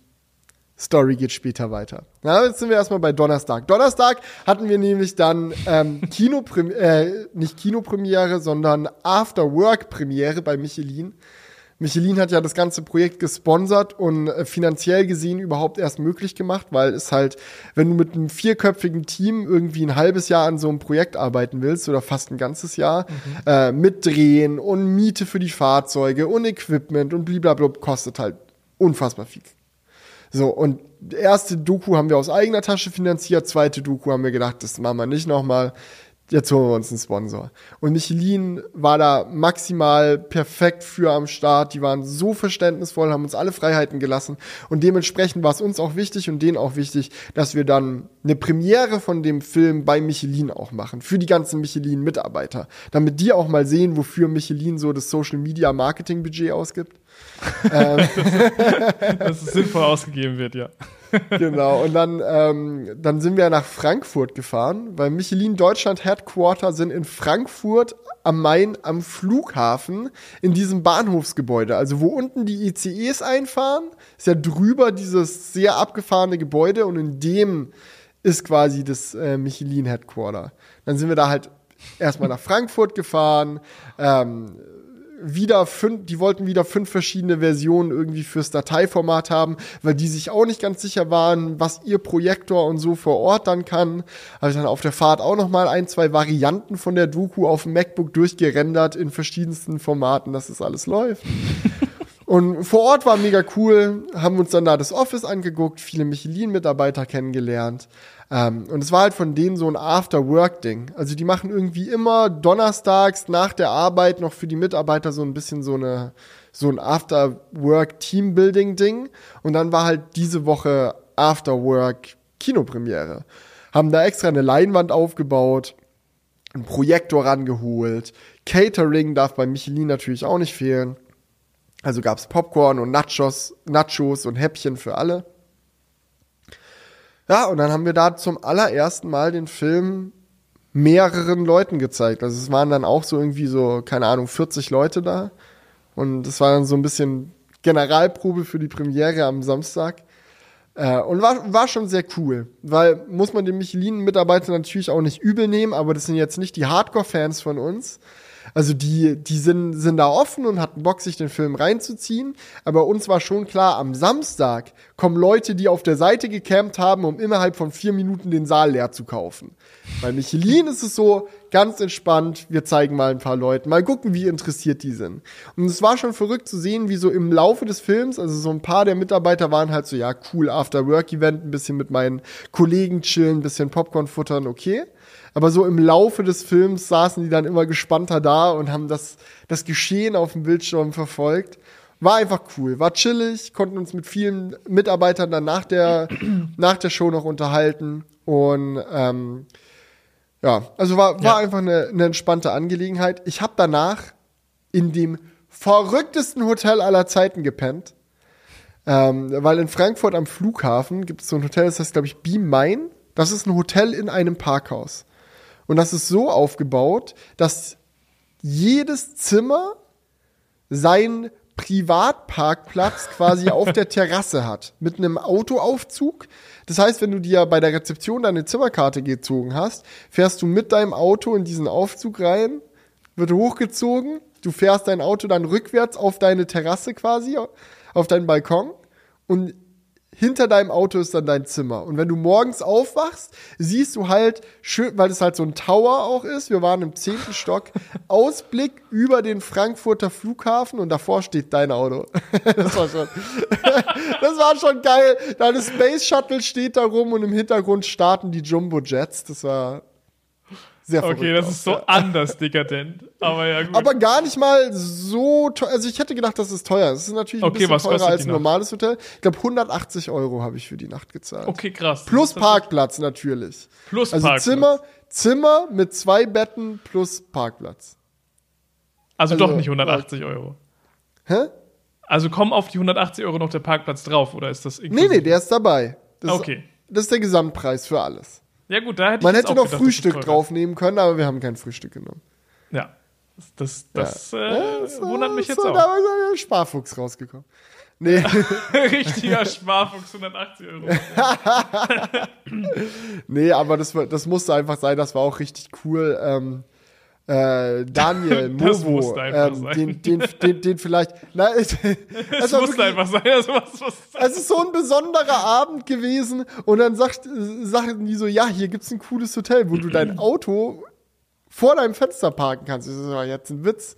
Also wenn ich jetzt schon mit meinem Space Shuttle nach Frankfurt geflogen, äh, nicht geflogen, ja doch auch, ja, über die Autobahn geflogen, über die Autobahn geflogen bin, um den Kinofilm, den ich mit meinen besten Freunden das letzte Jahr über produziert habe, da intern zur Premiere zu präsentieren, kann man, kann man danach mit seinen Freunden auch mal in ein geiles Hotel gehen, um den Abend zu feiern. Geil war auch Daniel Movo, den, den kennen vielleicht noch manche von äh, Motorwoche oder von JP Performance. Der ähm, war auch auch am Start mit seinem Nissan GTR. und es ist auch so maximal äh, umgebautes, äh, umgebauter Sportwagen, hat den dann auch da einmal, der so, er hat das Hotelzimmer gesehen, meinte so, Jungs, kann ich bitte mein Auto hier mal parken? Wir sind kein Problem. Haben die Tesla wieder runtergefahren über den Aufzug und da einmal den GTR reingestellt. Das war auch, war einfach ein super witziger Abend und, und für uns auch so ein bisschen der Moment, wo wir dann wo die Nervosität so ein bisschen runtergegangen ist, weil wir wussten, ey, wenn der Film schon bei den Michelin-Mitarbeitern gut ankommt, wird er am Samstag im ausverkauften Kino garantiert gut ankommen. Und das war dann, das war dann der, der Donnerstag am Freitag sind wir dann nach Leipzig und haben ähm, erstmal zurückgefahren vormittags und nachmittags haben wir ein bisschen Party-Vorbereitung gemacht, weil wir nach der Kinopremiere im Studio noch eine Aftershow-Party feiern wollten. Ähm, nicht mit allen, die beim Kino waren, sondern nur mit unseren Gästen, also YouTuber und Friends Aftershow-Party quasi. Ähm, und haben dafür halt alles vorbereitet, äh, das Studio mal noch aufgeräumt, auf Vordermann gebracht und da da alle Vorbereitungen getroffen, ja, und am Samstag selbst war dann die, die Premiere, ne? Oh, und dann wurde es richtig ernst. Da Geil. wurde es richtig. Ja, ja, da, da war ich dann auf einmal doch wieder nervös. das glaube ich. Ich kann Aber mich auch noch an unseren Live-Crewcast und sowas erinnern. Es ist, ist einfach immer schon heftig, wenn so viele Leute wegen einem irgendwie kommen und ja. dann eine gewisse Erwartung natürlich auch haben. Manche sind dann immer so crazy und die kommen aus, keine Ahnung, der Schweiz oder mmh, sonst woher gefahren. auch, ja. Zürich ja. kamen manche her. Das ist natürlich dann ein richtiges Commitment, was dann die Leute haben. Und das ist dann natürlich mhm. schon krass. Dann denkst du so, jetzt kann ich ja auch kein, mich nicht auf die Bühne stellen und irgendeine Scheiße labern, sondern das muss dann auch Hand und Fuß alles haben. Ja, und vor allem war das auch so ein Ding, als wir das Video hochgeladen haben, dass es eine Kinopremiere gibt, haben wir ein, zwei Kommentare bekommen von so Leuten, die so meinten so, oh, voll schade, dass es so weit weg wär, äh, weg ist. Ich wäre mega gern gekommen, aber die Distanz geht leider echt nicht. Und dann dachten wir uns schon so, oh, hätten wir vielleicht doch in mehreren Städten oder so machen sollen. Und dann rums in vier Minuten ausverkauft. Und wir so, nee, passt eh. Scheint doch nicht so viele gestört zu haben, dass es in Leipzig ist. Ja. ja. Aber, aber dann, du, wie viele kamen denn dann aus Leipzig? Habt ihr das gefragt am Anfang? Die wenigsten. Ich würde sagen 15 Prozent der Leute. Ach krass. Der Rest kam von außerhalb. Aber wir haben extra ein Kino genommen, was auch zugtechnisch echt gut angebunden war. Also du kannst halt vom Leipziger Hauptbahnhof mit der S-Bahn direkt ans Kino fahren. Also dann bist du da halt am Kino ist die Station. Du steigst mhm. aus und bist quasi im Kino. Ähm, das war natürlich der Vorteil und es gab auch ein kostenloses Parkhaus, also egal wie man angereist ist, es ging gut mit dem Kino. Und ansonsten, ja. ja, Kinopremiere, was soll man dazu groß sagen? Es waren halt sau viele Leute. Es war so einer, einer von diesen Tagen, wo es losgeht, Dinge passieren, passieren, passieren, passieren, passieren, passieren, du liegst im Bett, uff, was war das für ein Tag? Das glaube ich. Ja, also nonstop. Um Uhr, die war um 18 Uhr oder so, nachmittags 16 oder so war, war 16 Uhr. 16 Uhr war Filmstart. Aber ja. war auch besser so, dann war hinten raus noch ein bisschen Platz für die Aftershow-Party. Ja, das glaube ich. Also, dann erst, dann erstmal danach auch bestimmt noch irgendwie Stunden mit den Zuschauern da gequatscht, bis mhm. ähm, die wollen ja dann auch alle einmal irgendwie. Äh, Riesenkuss geht raus an Anita. Äh, die hat uns nämlich vorgewarnt und meinte so, Jungs, wenn ihr so eine Kinopremiere macht, kümmert euch drum, dass ihr irgendwie Addings für Autogramme habt, vielleicht Poster oder irgendwas und einen Tisch, der euch da bereitgestellt wird vom Kino, weil sonst endet das Ganze im Chaos. Und wir waren halt erst so, oh nee, wir sind doch ganz normale Dudes, wir wollen uns da nicht so als Stars zelebrieren. Ich will da keine Anstichschlange für Autogramme haben. Wir gesellen uns einfach ein bisschen unter die Leute und quatschen mit denen. Aber das ging vielleicht vor fünf, sechs Jahren so beim IFA-Fan-Treffen. Aber mittlerweile, ich bin wirklich so froh, dass Anita uns das gesagt hat, weil dann haben wir halt angefangen zu recherchieren, haben rausgefunden, dass es kostentechnisch wirklich gerade noch so im Budget von den Kinotickets mit drin ist, wenn wir für jeden ein Filmplakat drucken haben dann 200 Filmplakate gedruckt, die wir verteilt haben. Und wir meinten dann auch so im, beim QA nach der Filmvorstellung noch so, yo Leute, ihr könnt euch gerne ein Plakat mitnehmen, nette Überraschung von unserer Seite als Dankeschön dafür, dass ihr gekommen seid. Wenn ihr wollt, können wir auch irgendwie drauf signieren oder so, aber muss echt nicht so, ihr könnt die auch einfach mitnehmen. Trotzdem hat sich da natürlich dann eine fette Schlange gebildet. Jeder wollte sein Poster signiert haben und wir haben zwei Stunden lang äh, Poster unterschrieben und mit den Leuten gequatscht. Aber es war zum Glück wirklich überhaupt nicht, also alle, die da waren, waren mega entspannt und man hatte auch echt die Zeit, mit den Leuten zu quatschen, wenn sie vorne waren.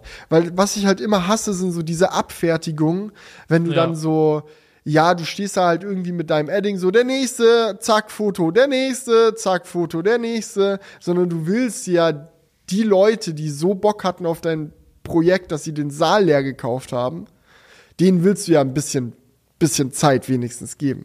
Und dann haben wir halt mit jedem, der kam, auch ein bisschen gequatscht. Und es hat dann halt zwei Stunden gedauert, aber das war's wert. Ja, mein Gott.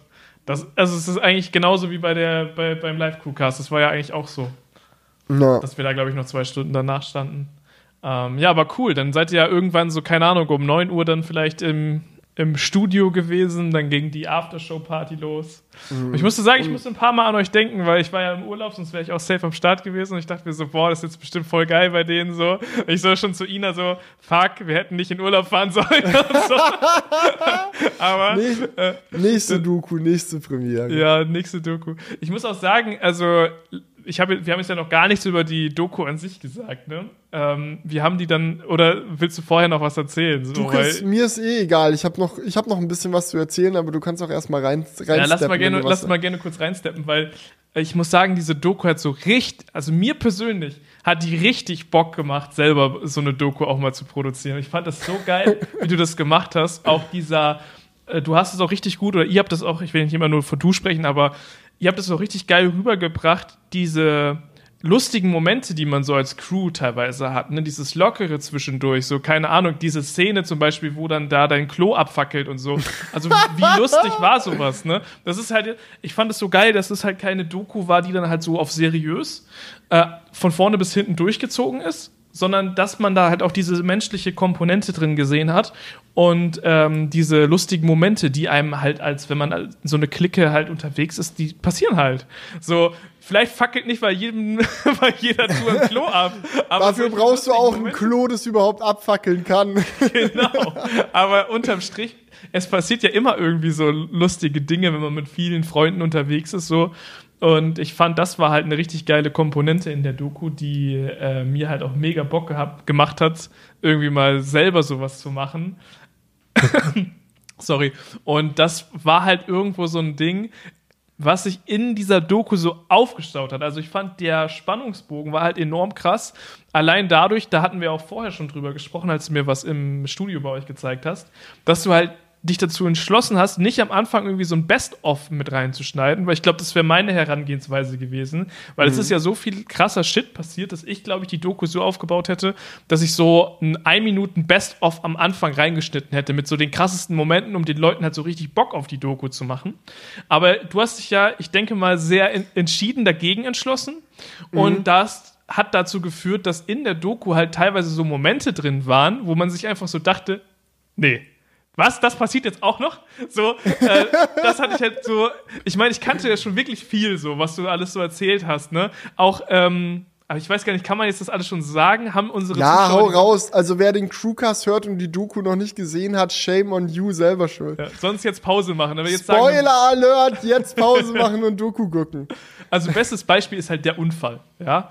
Der, ja. Also das ist eigentlich so etwas, zum Beispiel bei meiner, bei meiner Fahrraddoku war das etwas, was ich an den Anfang geschnitten habe, um die Leute so ein bisschen äh, zu, äh, ja, so ein bisschen so stilmittelmäßig darauf aufmerksam zu machen, okay, in dieser Doku passieren noch richtig krasse Dinge, bleibt auf jeden Fall dran. Und äh, du hast diesen Unfall ja überhaupt nicht erwähnt. Nirgendwo. Wir haben alles, wir haben uns so Mühe gegeben, diesen Unfall geheim zu halten. Wir haben ja die, ja. die ganze Doku-Produktion auch auf Instagram verfolgt im Februar und da immer geteilt, was gerade los war. Und dann hast du diesen Tag und so, du bist schon im Modus, jeden Tag das krasseste, was passiert ist, auf Instagram zu teilen. Und dann hast ja. du einen fucking Autounfall und wir haben so richtig so, Leute, den teilen wir jetzt nicht, oder? Wollen wir den als Überraschung behalten? Und alles Mögliche. Alex hat ja noch sein Model Y bei uns abgeholt. Und dann auch in dem Video, wir haben ihm natürlich den Schaden gezeigt und gezeigt, wie es dazu kam und so, aber dann auch zu ihm gesagt, ey, kannst du das Video, in dem es dann um den Unfall geht und so, erst veröffentlichen, wenn die Doku schon online ist. Wir wollen, dass die Leute null damit rechnen. Dass es mhm. die aus dem Nichts packt und sie sich dann denken so, what? Ein Unfall? Ja. So, und scheint ja gut geklappt zu haben.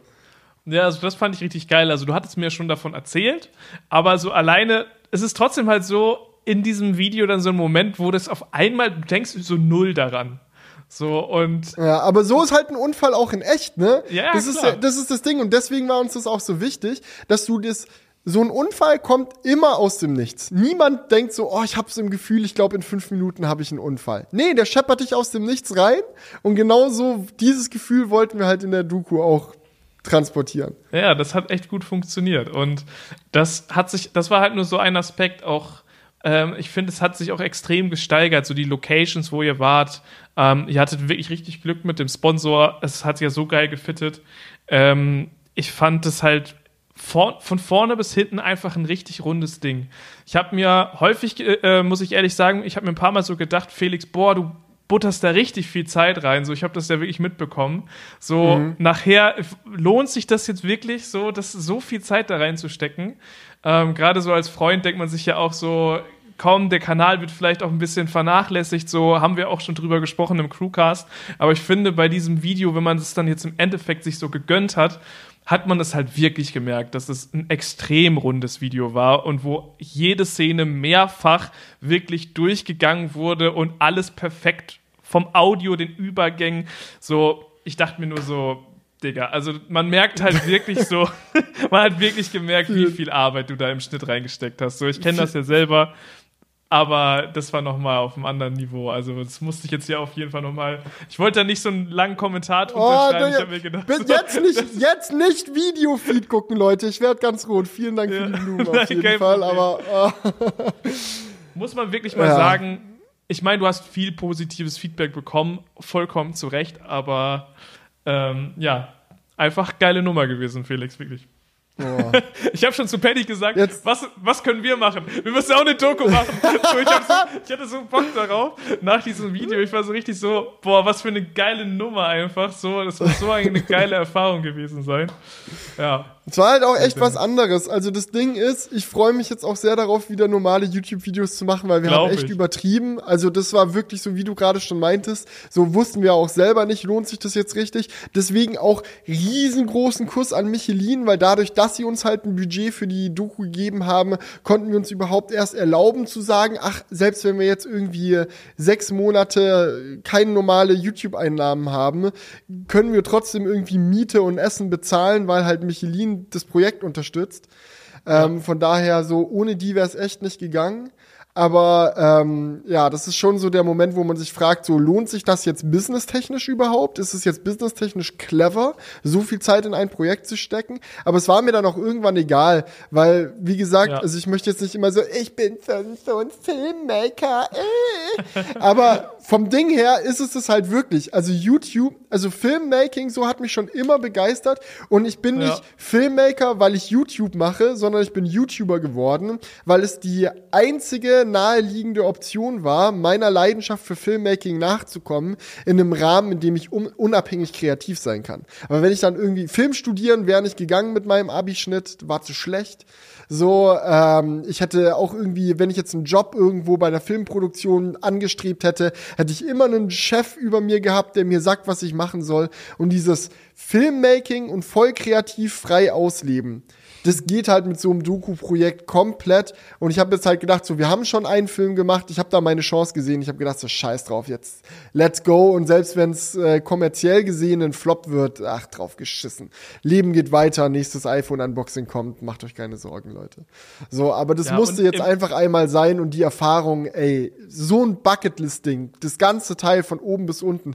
Und dann gerade noch mit dieser Kinopremiere. So, diese unerwarteten Momente, dann kommt so dieser Unfall und alle im Kino so ja, oder die witzige ja. Szene mit dem Klo und das Gelä Ich meine, der Kinosaal war ja randvoll. Da war kein einziger freier Sitzplatz. Es kamen dann noch äh, Freunde von uns, die drauf gehofft haben, weil wir für die keine Gästeplätze, äh, Tickets äh, mehr kriegen konnten, ähm, die drauf gehofft haben, dass irgendjemand nicht kommt und sie sich dann auf die Plätze sitzen können. Aber jeder, der ein Ticket gekauft hat, ist gekommen und unsere Freunde, die sich da noch reinschmuggeln wollten, mussten dann auf der Treppe sitzen. Also so ein Ding war das. So, und du hast diesen randvollen Saal und die witzigen Momente kommen und das Gelächter geht durch den ganzen Raum und du, das ist auch eine Sache, die habe ich dann bei der Michelin-Premiere gelernt, nicht vorne sitzen als Filmmaker bei der eigenen Kinopremiere, hinten sitzen. Weil es so ganz unangenehm, wenn du die Reaktion im Nacken hast, da vorne sitzt vor dieser riesigen Leinwand deinen eigenen Film guckst und hinter dir lachen die Leute nee, nee, nee, nee, nee. Das ist, äh, deswegen saßen wir ganz hinten und haben diesen ganzen Saal überblickt und es war so satisfying. So nachdem du ein, ein Jahr in dieses Projekt gesteckt hast und ganz genau, ich meine, ich kenne den Film in- und auswendig, ich wusste ganz genau, wo welche Szene kommt und wann wie und habe mich dann immer schon drauf gefreut. So fingers crossed, dass sie jetzt gleich lachen und Sie lachen. Ähm. Geil. also das war, war schon was sehr, sehr, sehr Besonderes auf jeden Fall. Ja, das glaube ich. Und äh, von daher hat sich das ja alles jetzt ausgezahlt im Nachhinein. Aber man, ich kann mir schon vorstellen, also ich hatte so für dich so ein paar Mal so den Gedanken, so, ah, nicht, dass, dass es sich, dass du dich da so ein bisschen übernimmst, weil die letzte Doku war ja auch schon mega geil. Da hast du aber nicht ansatzweise so viel Zeit reingesteckt, wie jetzt in die zweite mhm. Doku. Also da war ja schon eine extreme Steigerung. Aber man hat ja auch gesehen, dass es jetzt für dein, also für den Kanal auch nicht so das Problem war, weil die Apple-Videos, die du jetzt gebracht hast, die liefen ja auch, ich würde sagen, normal. Und mhm das war ja früher mal so die äh, Befürchtung, die man hatte. Ne? Also es war auch früher, glaube ich, häufig so, dass der YouTube-Algorithmus einen Kanal sehr abgestraft hat, wenn lange nichts kam. Äh, aber das mhm. scheint nicht mehr so zu sein. Ich glaube, eine Sache, die der Algorithmus halt auch mag, ist Watchtime. Mhm. Und man muss wirklich sagen, Watchtime ist bei der Doku ganz verrückt. Also meine durchschnittliche Watchtime auf dem Kanal ist, glaube ich, acht Minuten. Die ja. durchschnittliche Watchtime auf der Doku ist 30 Minuten.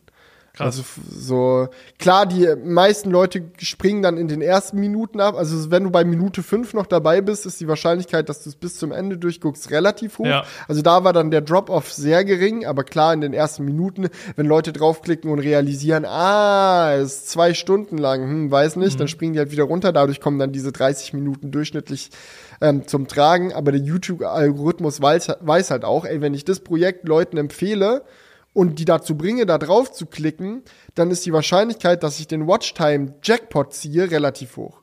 Dann kann ich einen User, wenn es gut läuft, halte ich einen User zwei Stunden auf der Plattform.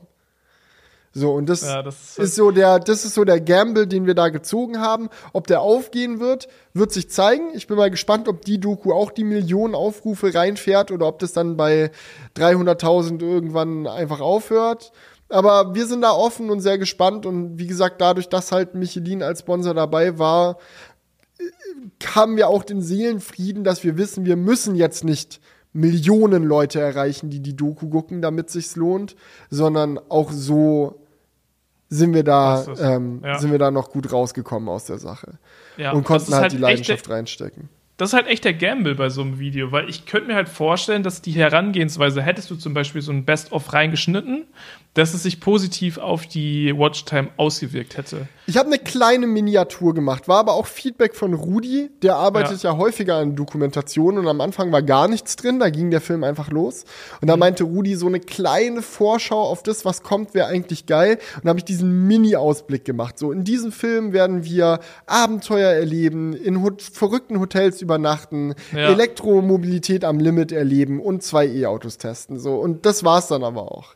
Mhm. Aber so als Mini, Mini vor Ja, so ein bisschen was musst du eigentlich machen, ne? Das ist, ja. also, weil gerade wenn du halt ein zwei Stunden Video anklickst als Zuschauer, du willst ja schon wissen, wo rein investiere ich jetzt diese zwei Stunden. Und dann, weil nicht ja. jeder hört hier den Podcast und weiß schon so, okay, das wird krass und Felix erlebt dies und das, ähm, sondern da muss eigentlich schon, das, deswegen fand ich das halt eine krasse Entscheidung, so wie du es jetzt gemacht hast. Das war ja sehr, sehr ähm, kompakt, was du da als Voraussicht gemacht hast. Ähm, aber es hatte natürlich, wenn du dann das Video durchgeschaut hast, diesen geilen Effekt, dass es halt Überraschungen gab. Na, das ist halt ja. äh, das ist schon ein Gamble, den man da im Schnitt ziehen muss. Und ich glaube, sowas bleibt halt auch mehr im Kopf hängen. Das ist so das komplette Gegenteil zu dem, wir hatten es ja vor ein, zwei Episoden über TikTok. Äh, ja. und wie, wie das so die Mediengesellschaft irgendwie so prägt. So klar, du kannst auf ein, also ich habe, wir haben jetzt 200.000 Views auf der Doku. 200.000 Views ist für einen TikTok wenig. So, also in dieser großen Welt der TikToks, so sammeln die Leute Millionen Views auf ihre TikToks. So, aber so ein TikTok läuft halt 10 Sekunden, manche swipen nach zwei Sekunden weiter so. Und was ist der, was ist die Impression, die du beim Zuschauer hinterlässt? Der vergisst dich relativ gering. schnell, ja. weil dann ist das nächste TikTok am Start. Und mit so einem Projekt wie der Doku kannst du halt einen langfristigen Eindruck bei den Leuten hinterlassen. Und ich habe hab jetzt einfach auch das Gefühl gehabt, so nach 13 Jahren YouTube, habe ich auch, auch mal Bock, sowas zu machen, was einen langen ja, haltenden Eindruck bei den Leuten hinterlässt. Und Aber gut, ich hoffe, das hat einfach gut funktioniert diesen lang anhaltenden Eindruck, den hättest du ja auch mit so einem Intro am Anfang haben können. Ja, also ja, das, das, das, das, Intro hat damit jetzt ja nicht zu tun. Das ja. Intro hat damit nichts zu tun. Aber ich will da jetzt auch gar nicht so sehr drauf rumreiten, Digga. Also nein, nein, nein jetzt, Ich fand die Doku wirklich sehr geil und sehr stark, dass du dich dafür so entschieden hast. Es war nur, ich fand es nur strategisch, ist es ein interessanter Gedanke, ja. der vielleicht auch mal für die Zuschauer interessant ist, was man so für Entscheidungen auch manchmal im Schnitt treffen muss oder ja, möchte. wir muss, mussten super viele Entscheidungen treffen. Also die Produktion, ja. so die, die geht ja nicht von alleine, sage ich mal. Also das äh, ist bei so einem Riesenprojekt musst du halt irgendwann sagen, hey, in welche Richtung wollen wir einschlagen? Und es war dann jetzt auch, also klar, im Kino so musste schon irgendwie sehr herzlos sein, wenn so ein, so ein Team an Indie-Filmmakern so ihr Projekt präsentiert und danach pust du. So, also safe nicht. So, das, das, also die Leute, die im Kino waren und dafür auch noch Geld ausgegeben haben, so, das sind natürlich die Hyper-Fans und die waren alle begeistert. Aber jetzt, wo die Doku dann hochgeladen wurde, haben wir natürlich auch ein bisschen Kritik bekommen, sage ich mal, und ein bisschen Feedback von Leuten, denen es dann teilweise auch nicht so gut gefallen hat. Verstehe mich wirklich nicht falsch. Ich glaube, 95 Prozent der Kommentare, kann man mindestens sagen, waren sehr positiv. Und ich bin mega, mega happy über all das Feedback. Trotzdem äh, möchte ich, glaube ich, noch mal auf ein, zwei Sachen eingehen, weil ich das dann interessant fand. Ich glaube, es ist auch so ein bisschen so, wenn du selber drin bist und in der Produktion und ein Dreivierteljahr tagtäglich so dein Bestes gibst, um dieses Ding an den Start zu bringen. So, dann wirst du auch irgendwann blind dafür, dass die Leute Leute von außen nicht das sehen, was du siehst. Und deswegen wollte ich einfach mal noch ein bisschen Kontext zu ein paar Sachen geben. Ähm, 5.1 Audioprobleme habe ich schon angesprochen. Ey, wenn bei euch der Ton zu leise ist in 5.1, einfach auf Stereo umstellen. Ähm, dann eine Sache, die ich krass fand, ist, dass viele Leute geschrieben haben, oh, die erste Doku hat ihnen besser gefallen, weil da nicht so viel Werbung drin war. Hm. Und wir dann so, hä? Wie viel Werbung? Wir hatten Michelin als Partner. Es gibt diese eine Szene, vielleicht acht Minuten oder so, wo wir die Historie von Michelin erklären und danach in das Restaurant gehen. Aber ansonsten, gut, wir sind noch auf dem Testtrack von Michelin, aber da hat ja Michelin nicht viel mit zu tun. Wir hatten ja jede Schnee, also die haben ja nur die Schneefläche bereitgestellt, also das ist ja jetzt nicht so viel Werbung.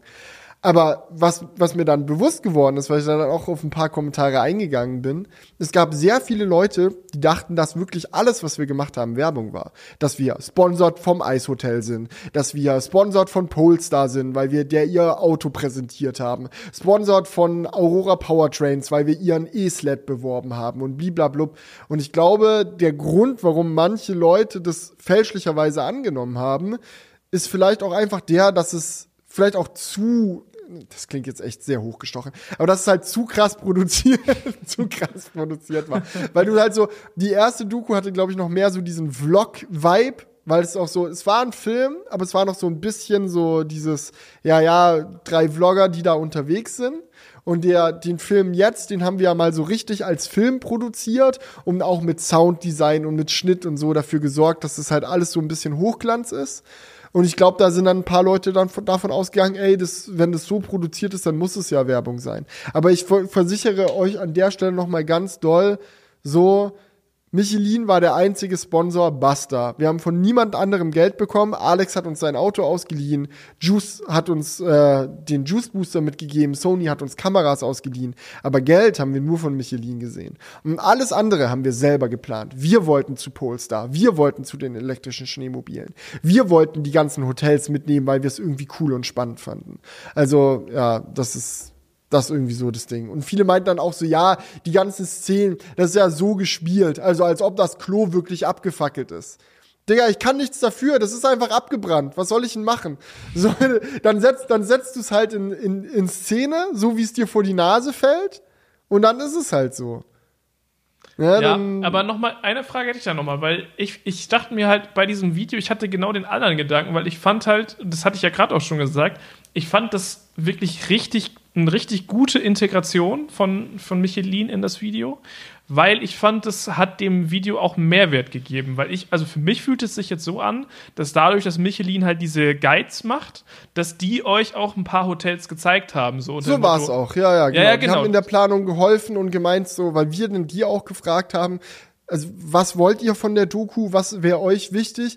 Und die meinten halt so, naja, in der ersten Doku hattet ihr ja dieses geile Airbnb irgendwie auf den Lofoten und diese Eisbar, ähm, also so ein bisschen coole Aktivitäten, da könnten wir ja anknüpfen und ein paar geile Sachen, äh, die wir bei Michelin in unseren Guides im Portfolio haben, mit reinbringen. Und Essen halt auch. Und da haben wir halt gesagt, so ja, passt ja perfekt, let's go. Und genau. dann haben die uns ein paar Sachen vorgeschlagen und wir haben dann auch Feedback gegeben, was wir geiler finden, was wir nicht so geil finden. Also es war nicht so, dass die gesagt haben, Jungs, ihr müsst ins Eishotel fahren. Und wir so, okay, aber bitte überweist das Budget. Nee, das war so Team-Effort und wir wollten dahin.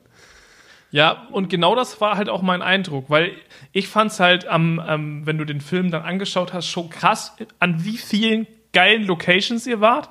Also es war ja wirklich das krasse äh, hier Baumhaus, das Eishotel. Also es waren ja wirklich super viele krasse Orte, wo ihr da am Start war. Oder auch die mit dieser Kuppel, wo man äh, die, mhm.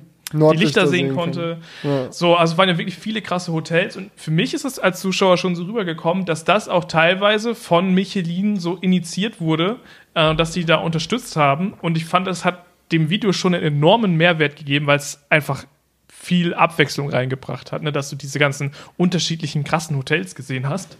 So klar, der Part mit dem Restaurant, da muss man sagen, das war schon so ein bisschen werblicher, aber ich fand halt die Story richtig geil mit dem Michelin-Stern. Also das, ich kann mir sehr gut vorstellen, dass das super viele Leute gar nicht wussten. Die kannten zwar den Michelin-Stern, aber die wussten nicht, dass es das was mit dem Reifenhersteller zu tun hat. Und deswegen ja. fand ich es halt eigentlich auch interessant. Also deswegen dachte ich mir nach der Doku, voll der geile Sponsor für das Video. Ähm, und ich hatte da jetzt gar keine Bauchschmerzen beim, beim Zuschauen. Ja, aber es ist schön, dass du es sagst, so, weil ja. das ist, war auch unsere Intention dahinter. So, wir haben halt nach einem Weg gesucht, diese mega teure Filmproduktion irgendwie zu finanzieren. Äh, Michelin hat gesagt, können wir machen. Und wir wussten halt direkt so, ey, wenn wir die Zusammenarbeit vernünftig gestalten, dann ist es auch nicht einfach nur stumpfe Werbung, sondern was, was dem Film einen Mehrwert gibt. Ist aber nicht bei jedem so angekommen. Also äh, waren Leute auch irgendwie sauer, so, äh, das war jetzt irgendwie gar nicht mehr so das Abenteuer zum Nordcup zu kommen wie beim letzten Mal, sondern es ging eher darum, irgendwelche Locations abzuklappern und am Ende halt noch kurz, ja, dann waren wir noch beim Nordcup. Aber das Ding ist, was, was man dabei, glaube ich, echt verstehen muss, wenn wir diese Locations nicht abgeklappert hätten, wäre die Doku halt 30 Minuten lang gewesen. Dann wären wir zum Nordkap gefahren und fertig. Weil das Ding ist, so in den letzten zwei Jahren die Ladeinfrastruktur hat sich einfach doll weiterentwickelt. Es ist mittlerweile viel besser. Wir können nicht nochmal hinfahren und alles drauf anlegen, wieder in dem Schneesturm stecken zu bleiben. So, das war halt letztes Mal ein Freak-Ereignis. So, uns haben ja auch so viele Leute geschrieben, hä, wieso seid ihr im Schneesturm stecken geblieben? Also ich bin zum Nordkap gefahren, das war nichts, also vor zwei Jahren schon. Und uns war halt klar, ey, wenn wir nochmal einen coolen Film machen wollen, wenn wir diese Möglichkeit nutzen wollen, um uns als Filmmaker so richtig auszuleben und mal ein großes, fettes geil produziertes Projekt auf die Beine zu stellen, dann müssen wir das Ding mit Content füllen und im besten Fall mit spannendem Content. Und da haben wir uns gedacht, geil, lass ein paar Firmen besuchen, die coolen Scheiß mit Elektromotoren im Kalten machen, wie Polestar oder Aurora Powertrains, lass ein paar abgefahrene Hotels oder so besuchen, weil wer, wer sieht nicht gerne coole Hotels. Also das muss ja nicht unbedingt der Reiseführer sein für die nächste Reise, wo man sich dann denkt, ich buche mir genau dasselbe. Aber es ist doch geil, irgendwie mit dem Medium Film diese, diese Hotels auch erlebbar zu machen, ohne dass du 1000 Euro für eine Nacht im Eishotel zahlen musst. Also ja. irgendwie, das war dann so unser, unser Gedanke dahinter. Und dass die Leute dann da teilweise schreiben, so, äh, warum war der Fokus nicht so aufs Fahren? Ja, dann wäre es halt einfach langweilig gewesen. Es tut mir leid. ja, also ja. das fand ich, war aber auch der größte Unterschied zur letzten äh, Ausgabe oder zum, zur letzten Doku, dass man halt gemerkt hat, so, ihr habt deutlich mehr Aufwand in die Planung reingesteckt und euch überlegt, wo könnte man reinfahren, wie könnten wir ähm, die, die ähm, Spannungskurve irgendwo aufrechterhalten. Und ich finde, das hat aber auch sehr gut geklappt unterm Strich. Also mich, mich hätte jetzt noch interessiert, was ihr so rausgeschnitten habt, weil es ist safe auch viel mhm. geiler mhm. Scheiß passiert, der gar nicht reingekommen ist, oder? Wir haben viele Szenen stark gekürzt. Ein ja. Feedback, was ich auch bekommen habe, äh, ihr habt nicht mehr so viele Challenges gemacht. Ähm, wir hatten auch Challenges gefilmt, also zum Beispiel als äh, bei der Szene, wo wir Richtung Eishotel fahren, mhm. und dann der äh, Akku vom ENIAC nicht gereicht hat, um durchzufahren und wir dann in dieser Tiefgarage an diesen sehr mysteriösen Ladern laden mussten. Mhm. Diese Szene haben wir auf eine Art und Weise gefilmt, dass die im Film auch eine halbe Stunde hätte füllen können aber dann ist es halt so, wir sitzen im Auto, unterhalten uns entspannt darüber, was man alles machen kann, um die Reichweite vom Auto zu erhöhen, wo wir jetzt genau langfahren, bliblablub. Und so im Kontrast zu den anderen Sachen, die wir geplant haben, war es dann halt verhältnismäßig langweilig. Und da haben wir halt gesagt, lass uns die wichtigen Informationen und die wichtigen Erkenntnisse, die wir aus so einer Hypermiling Challenge gezogen haben, einfach in den Voice-Over-Part reinbringen. Dann hast du die Spannung, es ist trotzdem noch interessant. Alles, was du gelernt hättest aus der Challenge, lernst du trotzdem. Aber es geht dann halt danach weiter mit unterhaltsam, witzigem anderen Content. Mhm. Also solche Sachen haben wir halt stark gekürzt. Es gibt eine Szene, da sind wir noch mit Schlittenhunden unterwegs gewesen, die komplett rausgeflogen ist. Das war, ähm, war auch in diesem Resort, wo äh, wir diese Glaskuppel im Haus hatten. Die mhm. hatten auch Schlittenhunde. Und es war mega geil, weil am Anfang war ich echt so ein bisschen skeptisch nach mir so Schlittenhunde, weiß ich nicht, ob man sich davon, ist es nicht auch ein bisschen Tierquälerei und bla und dann müssen die einen da durch die Gegend ziehen. Aber 0,0, die Schlittenhunde haben so Bock, die brauchen richtig Auslauf. Ich glaube, die laufen 80 Kilometer am Tag in der freien Natur und wenn du die nicht auspowerst und Sachen rumziehen lässt, gehen die ein. Und ähm, das hat man richtig gemerkt. Und es war auch einfach ein cooles Event. So sind da rumgefahren, haben mit den Schlittenhunden mega viel Spaß gehabt. Aber es hatte dann im Gesamtkontext der Doku einfach keine Aussage, sage ich mal. Es war einfach so eine 10-Minuten-Szene, wie wir Spaß hatten, aber es hat so, die, die Message hat irgendwie gefehlt. Und ich dachte erst so, mach ich da jetzt irgendeinen Vergleich draus, dass irgendwie der ENIAC auch nur doppelt so weit kommt wie so ein Schlittenhund oder mache ich, keine Ahnung, es war halt einfach, wäre an den Haaren herbeigezogen gewesen. Deswegen haben wir die Szene gekickt, aber ansonsten sind fast alle Sachen drin gelandet, die wir gefilmt haben, aber vieles dann halt in gekürzter Version. Ja, das kann ich mir vorstellen. So, ich habe das auch häufig in einem Video. Du nimmst irgendwie einen ganzen Part auf und dann im Videoschnitt merkst du dann so, ja, eigentlich ist die Hälfte, was du davon erzählst, irgendwie eine Doppelung oder tut gar nichts zum Thema bei und dann ist es immer besser, sowas zu, äh, herauszuschneiden, mhm. weil du ja im Endeffekt sowieso schon zwei Stunden Content hast und ähm, es halt wichtig ist, dass die äh, Leute da am Start bleiben. Also wir haben das halt häufig, dass wir ja gesagt haben, so in der TikTok-Welt ist alles darauf äh, ausgelegt, dass du die Leute catcht. Äh, und es ist jetzt bei YouTube nicht so, dass es nicht wichtig wäre. Aber es ist halt nicht so krass wie auf anderen Plattformen. Ähm, aber nichtsdestotrotz ist es auf YouTube trotzdem wichtig, dass die Leute äh, das Video halt auch so lange wie möglich schauen. Ne? Und darauf mhm. legst du dann auch schon irgendwo deinen Schnitt ja aus.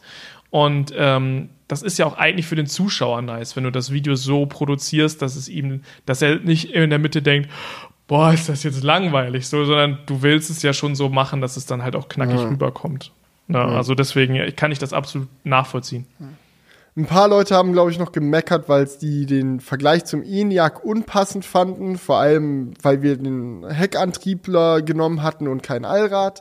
Äh, dazu muss ich einfach noch sagen, wir haben im Vorhinein in der Planung für die Doku viel Zeit darin investiert, ein passendes Vergleichsfahrzeug zum Model Y am Start zu bringen.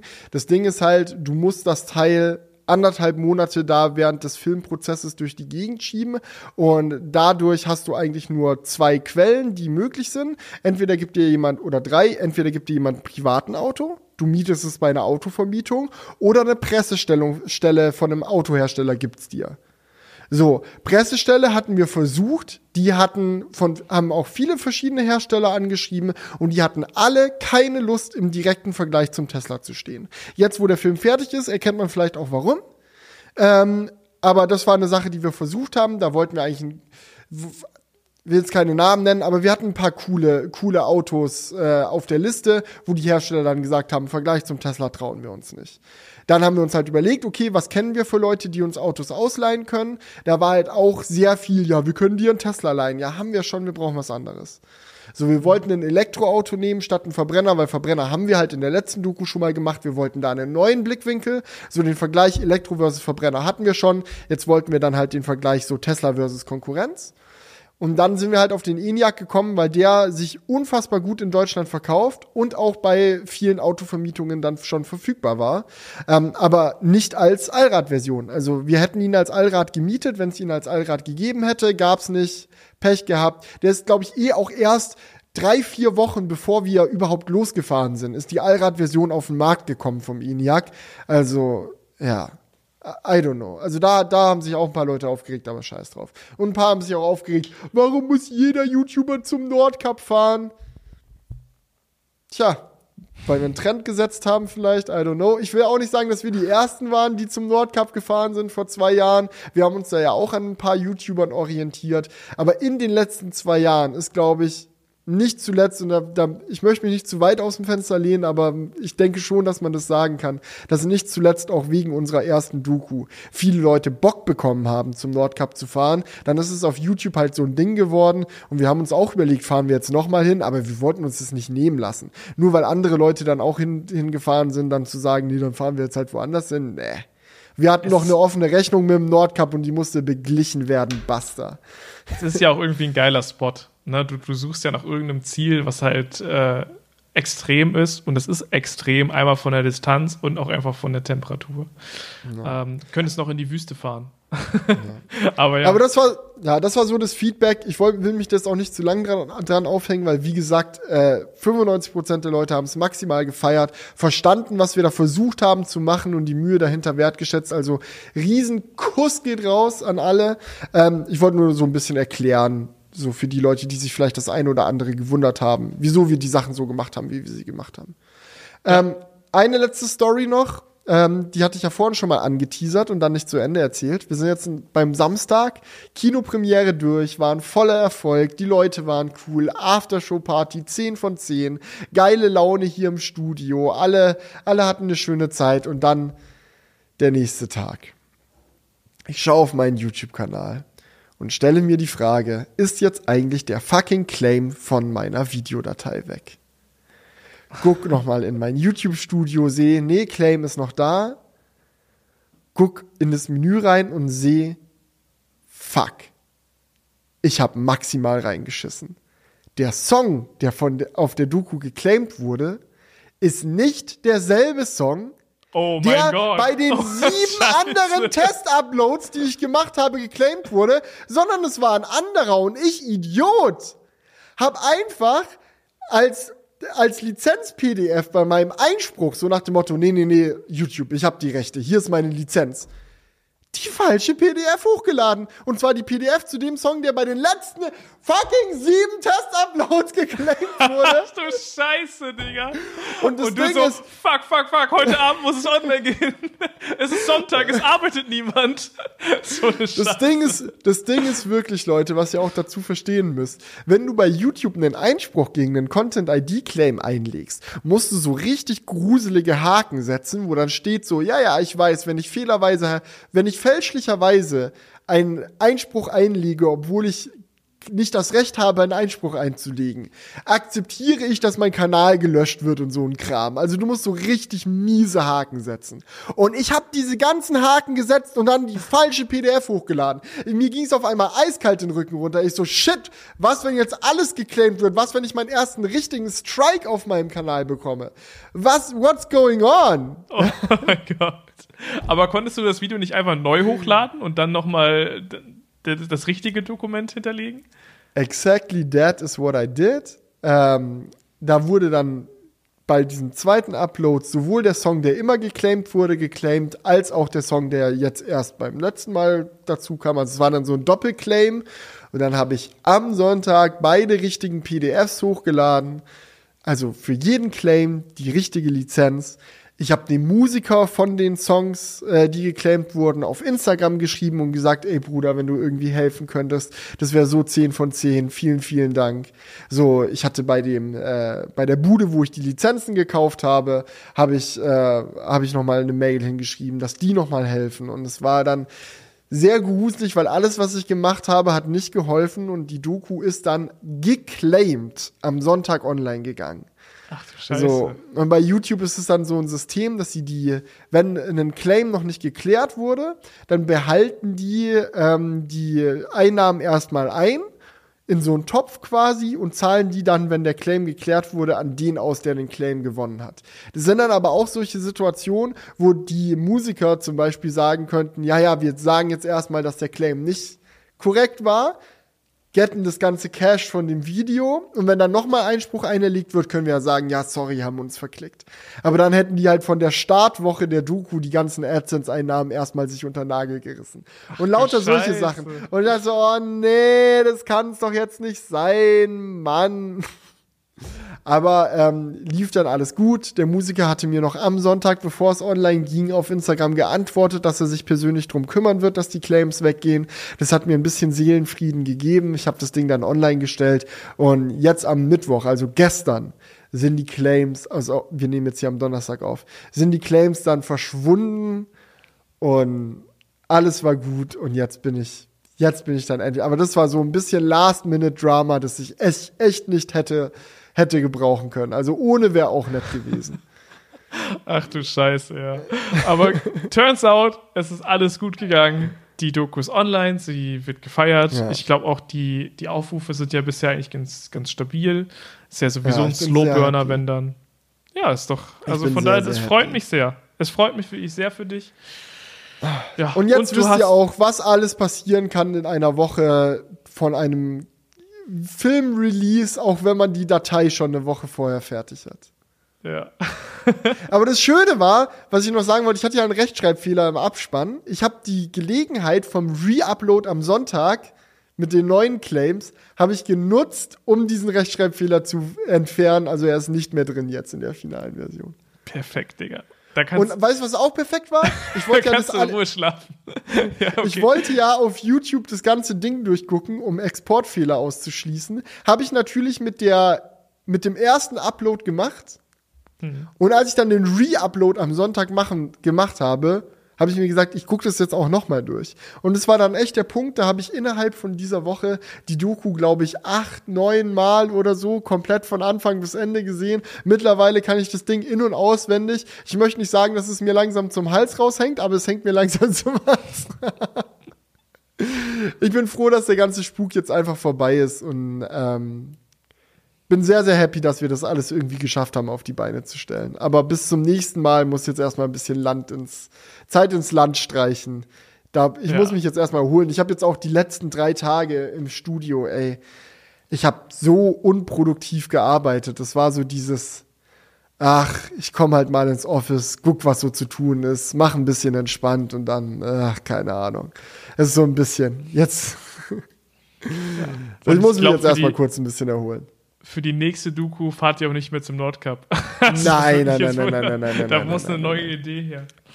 Ja, ja, da machen wir was ganz anderes. Und auch nicht nochmal in Schnee. Ich glaube, ein anderes Extrem wäre vielleicht witzig. Hitze. Einmal durch die Wüste, Wüste oder so. Yeah. Ja, mal gucken. Ja, das, da ja. gibt es bestimmt auch coole Sachen, die man machen kann. Alright, ich würde sagen, wir haben ja eigentlich noch das, äh, das, das äh, Twitter-Thema offen, aber ich, Digga, wir haben jetzt schon so lange gequatscht, oder wollen wir das Twitter-Thema noch durchziehen? Du kannst die Leute doch nicht so teasen und dann sagen, nee, das Thema Stimmt, machen wir nicht mehr. Nicht. Ja, wir haben im letzten Crewcast ein bisschen ähm, falsche Aussagen, oder was heißt falsch? Wir hatten einfach eine andere wir Erwartung. Es einfach nicht besser. Ja, wir, wir, wir, waren zu optimistisch. Wir so, ah, für 8 Dollar, ne? Da kannst du dir dann äh, den Zugang zum Verifizierungsprozess kaufen. Nee, nee, ja. nee, nee, nee, nee, nee. Du konntest dir den ganzen Haken kaufen, einfach so. Und das Chaos war so witzig anzusehen. Also ich habe mich selten so köstlich amüsiert auf Twitter wie in den letzten Wochen. Es ist ein maximales Chaos. Jeder hat jeden verarscht. Werbetreibende haben vollkommen zu Recht ihr Budget zurückgezogen. Weil wenn ein verifizierter Nintendo of America Account Mario twittern darf, der einen Mittelfinger zeigt, würde ich mir als Nintendo auch doppelt überlegen, ob ich in Twitter noch Werbebudget stelle, stecke. Also laut lauter solcher Käse ist passiert. Elon hat die Kontrolle komplett verloren und es ist jetzt einfach nur noch. Also jetzt ist es wirklich wie in einem Flugzeug beim Abstürzen zugucken, aber es stürzt sehr langsam ab und sehr kontinuierlich. Das wird auch nächste Woche noch abstürzen. Ja, also das ist, war echt so eine Sache, ähm, wo man jetzt im Nachhinein echt sagen muss, Elon Musk hat es echt komplett verkackt. Also es tut mir leid, aber Elon Musk hat es verkackt. Das muss man wirklich bei Twitter sagen. Also was war das bitte für eine Farce? Also wie kann man denn so, so ein Feature mit, mit so viel Druck rausballern, dass es halt eine Woche, nachdem er den Laden übernimmt, direkt ready sein muss. Lasst euch doch ein bisschen mehr Zeit. Also, das ja, und hat vor allem so war der Hotfix war ja das Allerwitzigste. Der ja. so, ja, okay, wir machen jetzt den blauen Haken einfach kaufbar. Und die Leute so, gut, dann kaufen wir uns einen blauen Haken und haben irgendwelche Leute nach und äh, machen da ein paar dumme Jokes draus. Und er so, ja, shit, wir brauchen irgendeine Funktion, die verifiziert, ob du der echte oder ein Fake bist. Geniale Idee. Wir machen einen Haken neben den Haken. War irgendwie so, was habt ihr euch dabei gedacht, Leute? Was habt ihr euch gedacht? Und es also, gab so viele Stories durch diese Twitter-Problematik. Also jetzt wirklich so hart in die Scheiße gegriffen, das muss man wirklich sagen. Bestes Beispiel, äh, Eli Lilly heißt die Firma. Das ist so ein Pharmakonzern, der produziert Insulin. Da gab es nämlich genau die Story, dass jemand einen Fake-Account gemacht hat, mit 8 Dollar den Verifizierungsbutton gekauft hat, sodass es halt aussah, als ob es die Firma wäre. Und er hat getwittert, Insulin ist ab heute kostenlos bei uns. und daraufhin ist der Aktienkurs der Firma so enorm eingebrochen, dass die. Holy äh, shit. Ja, das ist so unnormal gewesen. Also, es ist auf der einen Seite natürlich für die Firma scheiße. Es hat aber auch auf der anderen Seite eine Diskussion darüber angeregt, warum Insulin denn überhaupt so teuer ist. Weil das wurde, glaube ich, damals von den, äh, von den Leuten, die das erfunden haben, das Patent extra günstig verkauft, damit es Leute halt sich auch leisten können, Insulin zu holen. Und mit den Jahren ist es immer teurer geworden von diesem Konzern. Und das hat so ein riesiges Fass aufgemacht und der Aktienkurs von der, von der Firma ist so runtergegangen, weil sich alle so gedacht haben, Ganz ehrlich, was sind das? Es ist aber auch so ein Moment, wo ich jetzt persönlich sagen würde, würde gut so. Also es ist ja auch scheinbar sehr wichtig, darüber mal zu diskutieren. Ja, Und auch wenn es jetzt businesstechnisch jetzt für Twitter nicht das Schlauste war, auf diese Art und Weise diesen Diskurs anzustoßen, kann man sagen, was man will. Sie haben aktiv diesen Diskurs angestoßen.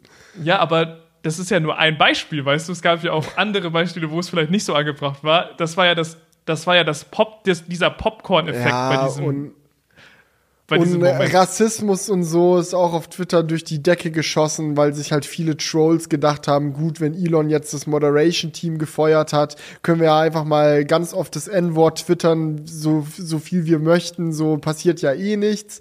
Und so mhm. quasi so als Troll-Aktion und dann hattest du halt auf einmal sehr viel Rassismus und Hass wieder auf Twitter und lauter solcher, also es ist wirklich, es war ein brennendes Chaos und ist es eigentlich immer noch. Ja. Aber weißt und du, es hat halt auch Tor und Tür für Betrüger geöffnet, weil Komplett, äh, ja. Zum Beispiel bei diesem Pharma-Ding. Man weiß jetzt ja nicht, also vielleicht weiß man es mittlerweile, also ich habe es jetzt nicht gelesen, aber man weiß ja nicht genau, wer das gemacht hat. Und du kannst natürlich entweder sagen, der hatte halt, der hat einfach getrollt, oder er wollte einen positiven Impact haben und diese Diskussion anstoßen und sagen so, jo, warum ist denn das eigentlich nicht kostenlos? Oder er wollte halt einfach einen, äh, eine dicke Short-Position auf die Firma irgendwie öffnen und einfach abcashen. So, du weißt es ja nicht, was der Hintergedanke ist. Also die Diskussion ist spannend auf jeden Fall und da ist mhm. bestimmt noch viel Wahres dran, aber nichtsdestotrotz ist es halt, merkt man halt einfach nach diesen zwei Wochen, wo jetzt Twitter absolut im Chaos steht, wie viel dann doch daran hängt, es ob eine Person wirklich verifiziert ist oder nicht. Also die letzten Wochen im Internet waren wirklich sehr unterhaltsam. Also es war eine ja. absolute Shitshow. Dann noch die FTX-Pleite, so die ist ja auch noch passiert. Also oh, so ja. eine der größt, größten Kryptobörsen der Welt, einfach maximal in den Boden gerammt. Ganz viele Leute haben ihr Geld verloren. Ähm, Krypto natürlich auch dadurch schwächer denn je. Ähm, fand ich auch übrigens dann witzig da, wie, wie das dann wieder Wellen geschlagen hat in andere Welten, weil äh, das war dann auf einmal auch bei Formel 1 wieder Thema, weil weil Formel 1 viele Kryptosponsoren hat und zum Beispiel auch das Mercedes Formel 1 Team FTX Sponsorings auf ihrem Auto draufkleben hat und dann gab es einen Grand Prix und die mussten die Sticker runternehmen und bla bla bla. Und es war wirklich eine Shitshow in dieser Welt so. Und ja. ja ähm, sehr unterhaltsam stellenweise sehr sehr scheiße stellenweise aber ja I'm here for it. Weißt du, das ist halt, es ist halt so eine Unterhaltung, die du halt lustig findest, wenn du nicht betroffen bist. Ne? Aber wenn komplett, du jetzt zum Beispiel komplett. in FTX irgendwie dein Depot hattest und, die, und nicht so clever warst und die Coins auf eine Wallet gezogen hast, was jeder machen sollte, ähm, und dann das Geld da verlierst, so, dann ist es halt mega scheiße und auch überhaupt nicht lustig. Ähm, und genau das Gleiche, wenn du irgendwie bei diesem Pharmakonzern arbeitest, denkst ja. du dir auch so, was für ein Scheiß.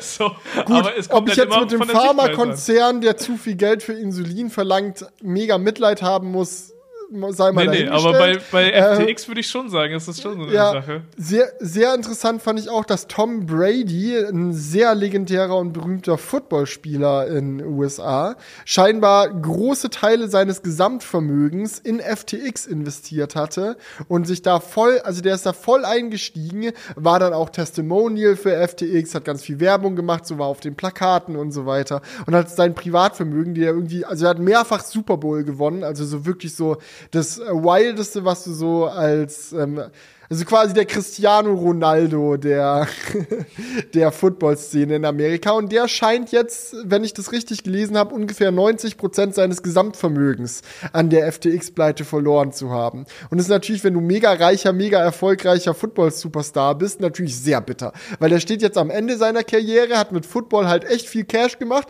und es dann auf die letzten Meter gebacken bekommen, das alles wieder zu verspielen. Ach du Scheiße, ja. Ja. Ja, solche Schicksale hängen halt immer an so einer Pleite mit dran, ne? Also. Ja. Aber krass auf jeden Fall. Ich bin mal gespannt, wie das weitergeht. Ähm, ich glaube halt, dass durch die jetzige Phase sich die Kryptoszene einfach ein bisschen, bisschen seriöser werden muss. Weil man halt merkt, so, yo, wir müssen da auch Rücklagen bilden. So, wir können das nicht alles auf Pump hier gestalten. Ähm, weil prinzipiell bin ich ein großer Fan von Bitcoin zum Beispiel, weil ich glaube, das hat halt wirklich für unsere Gesellschaft super viele Chancen, wenn nicht eine zentrale Einheit wie die EZB einfach sagt, jo, wir drucken jetzt Geld, so, sondern wenn das halt wirklich ja, ja, das Problem ist, ist halt so, aber, dass FTX ja quasi Geld gedruckt hat. Also zwar ja, ja. digitales Kryptogeld, aber. Das ist halt das Problem an diesen Thema, ganzen unterschiedlichsten Coins, ne? Es ist halt nicht jeder Coin geil. Es gibt halt super viele Shitcoins. Ja. Ja.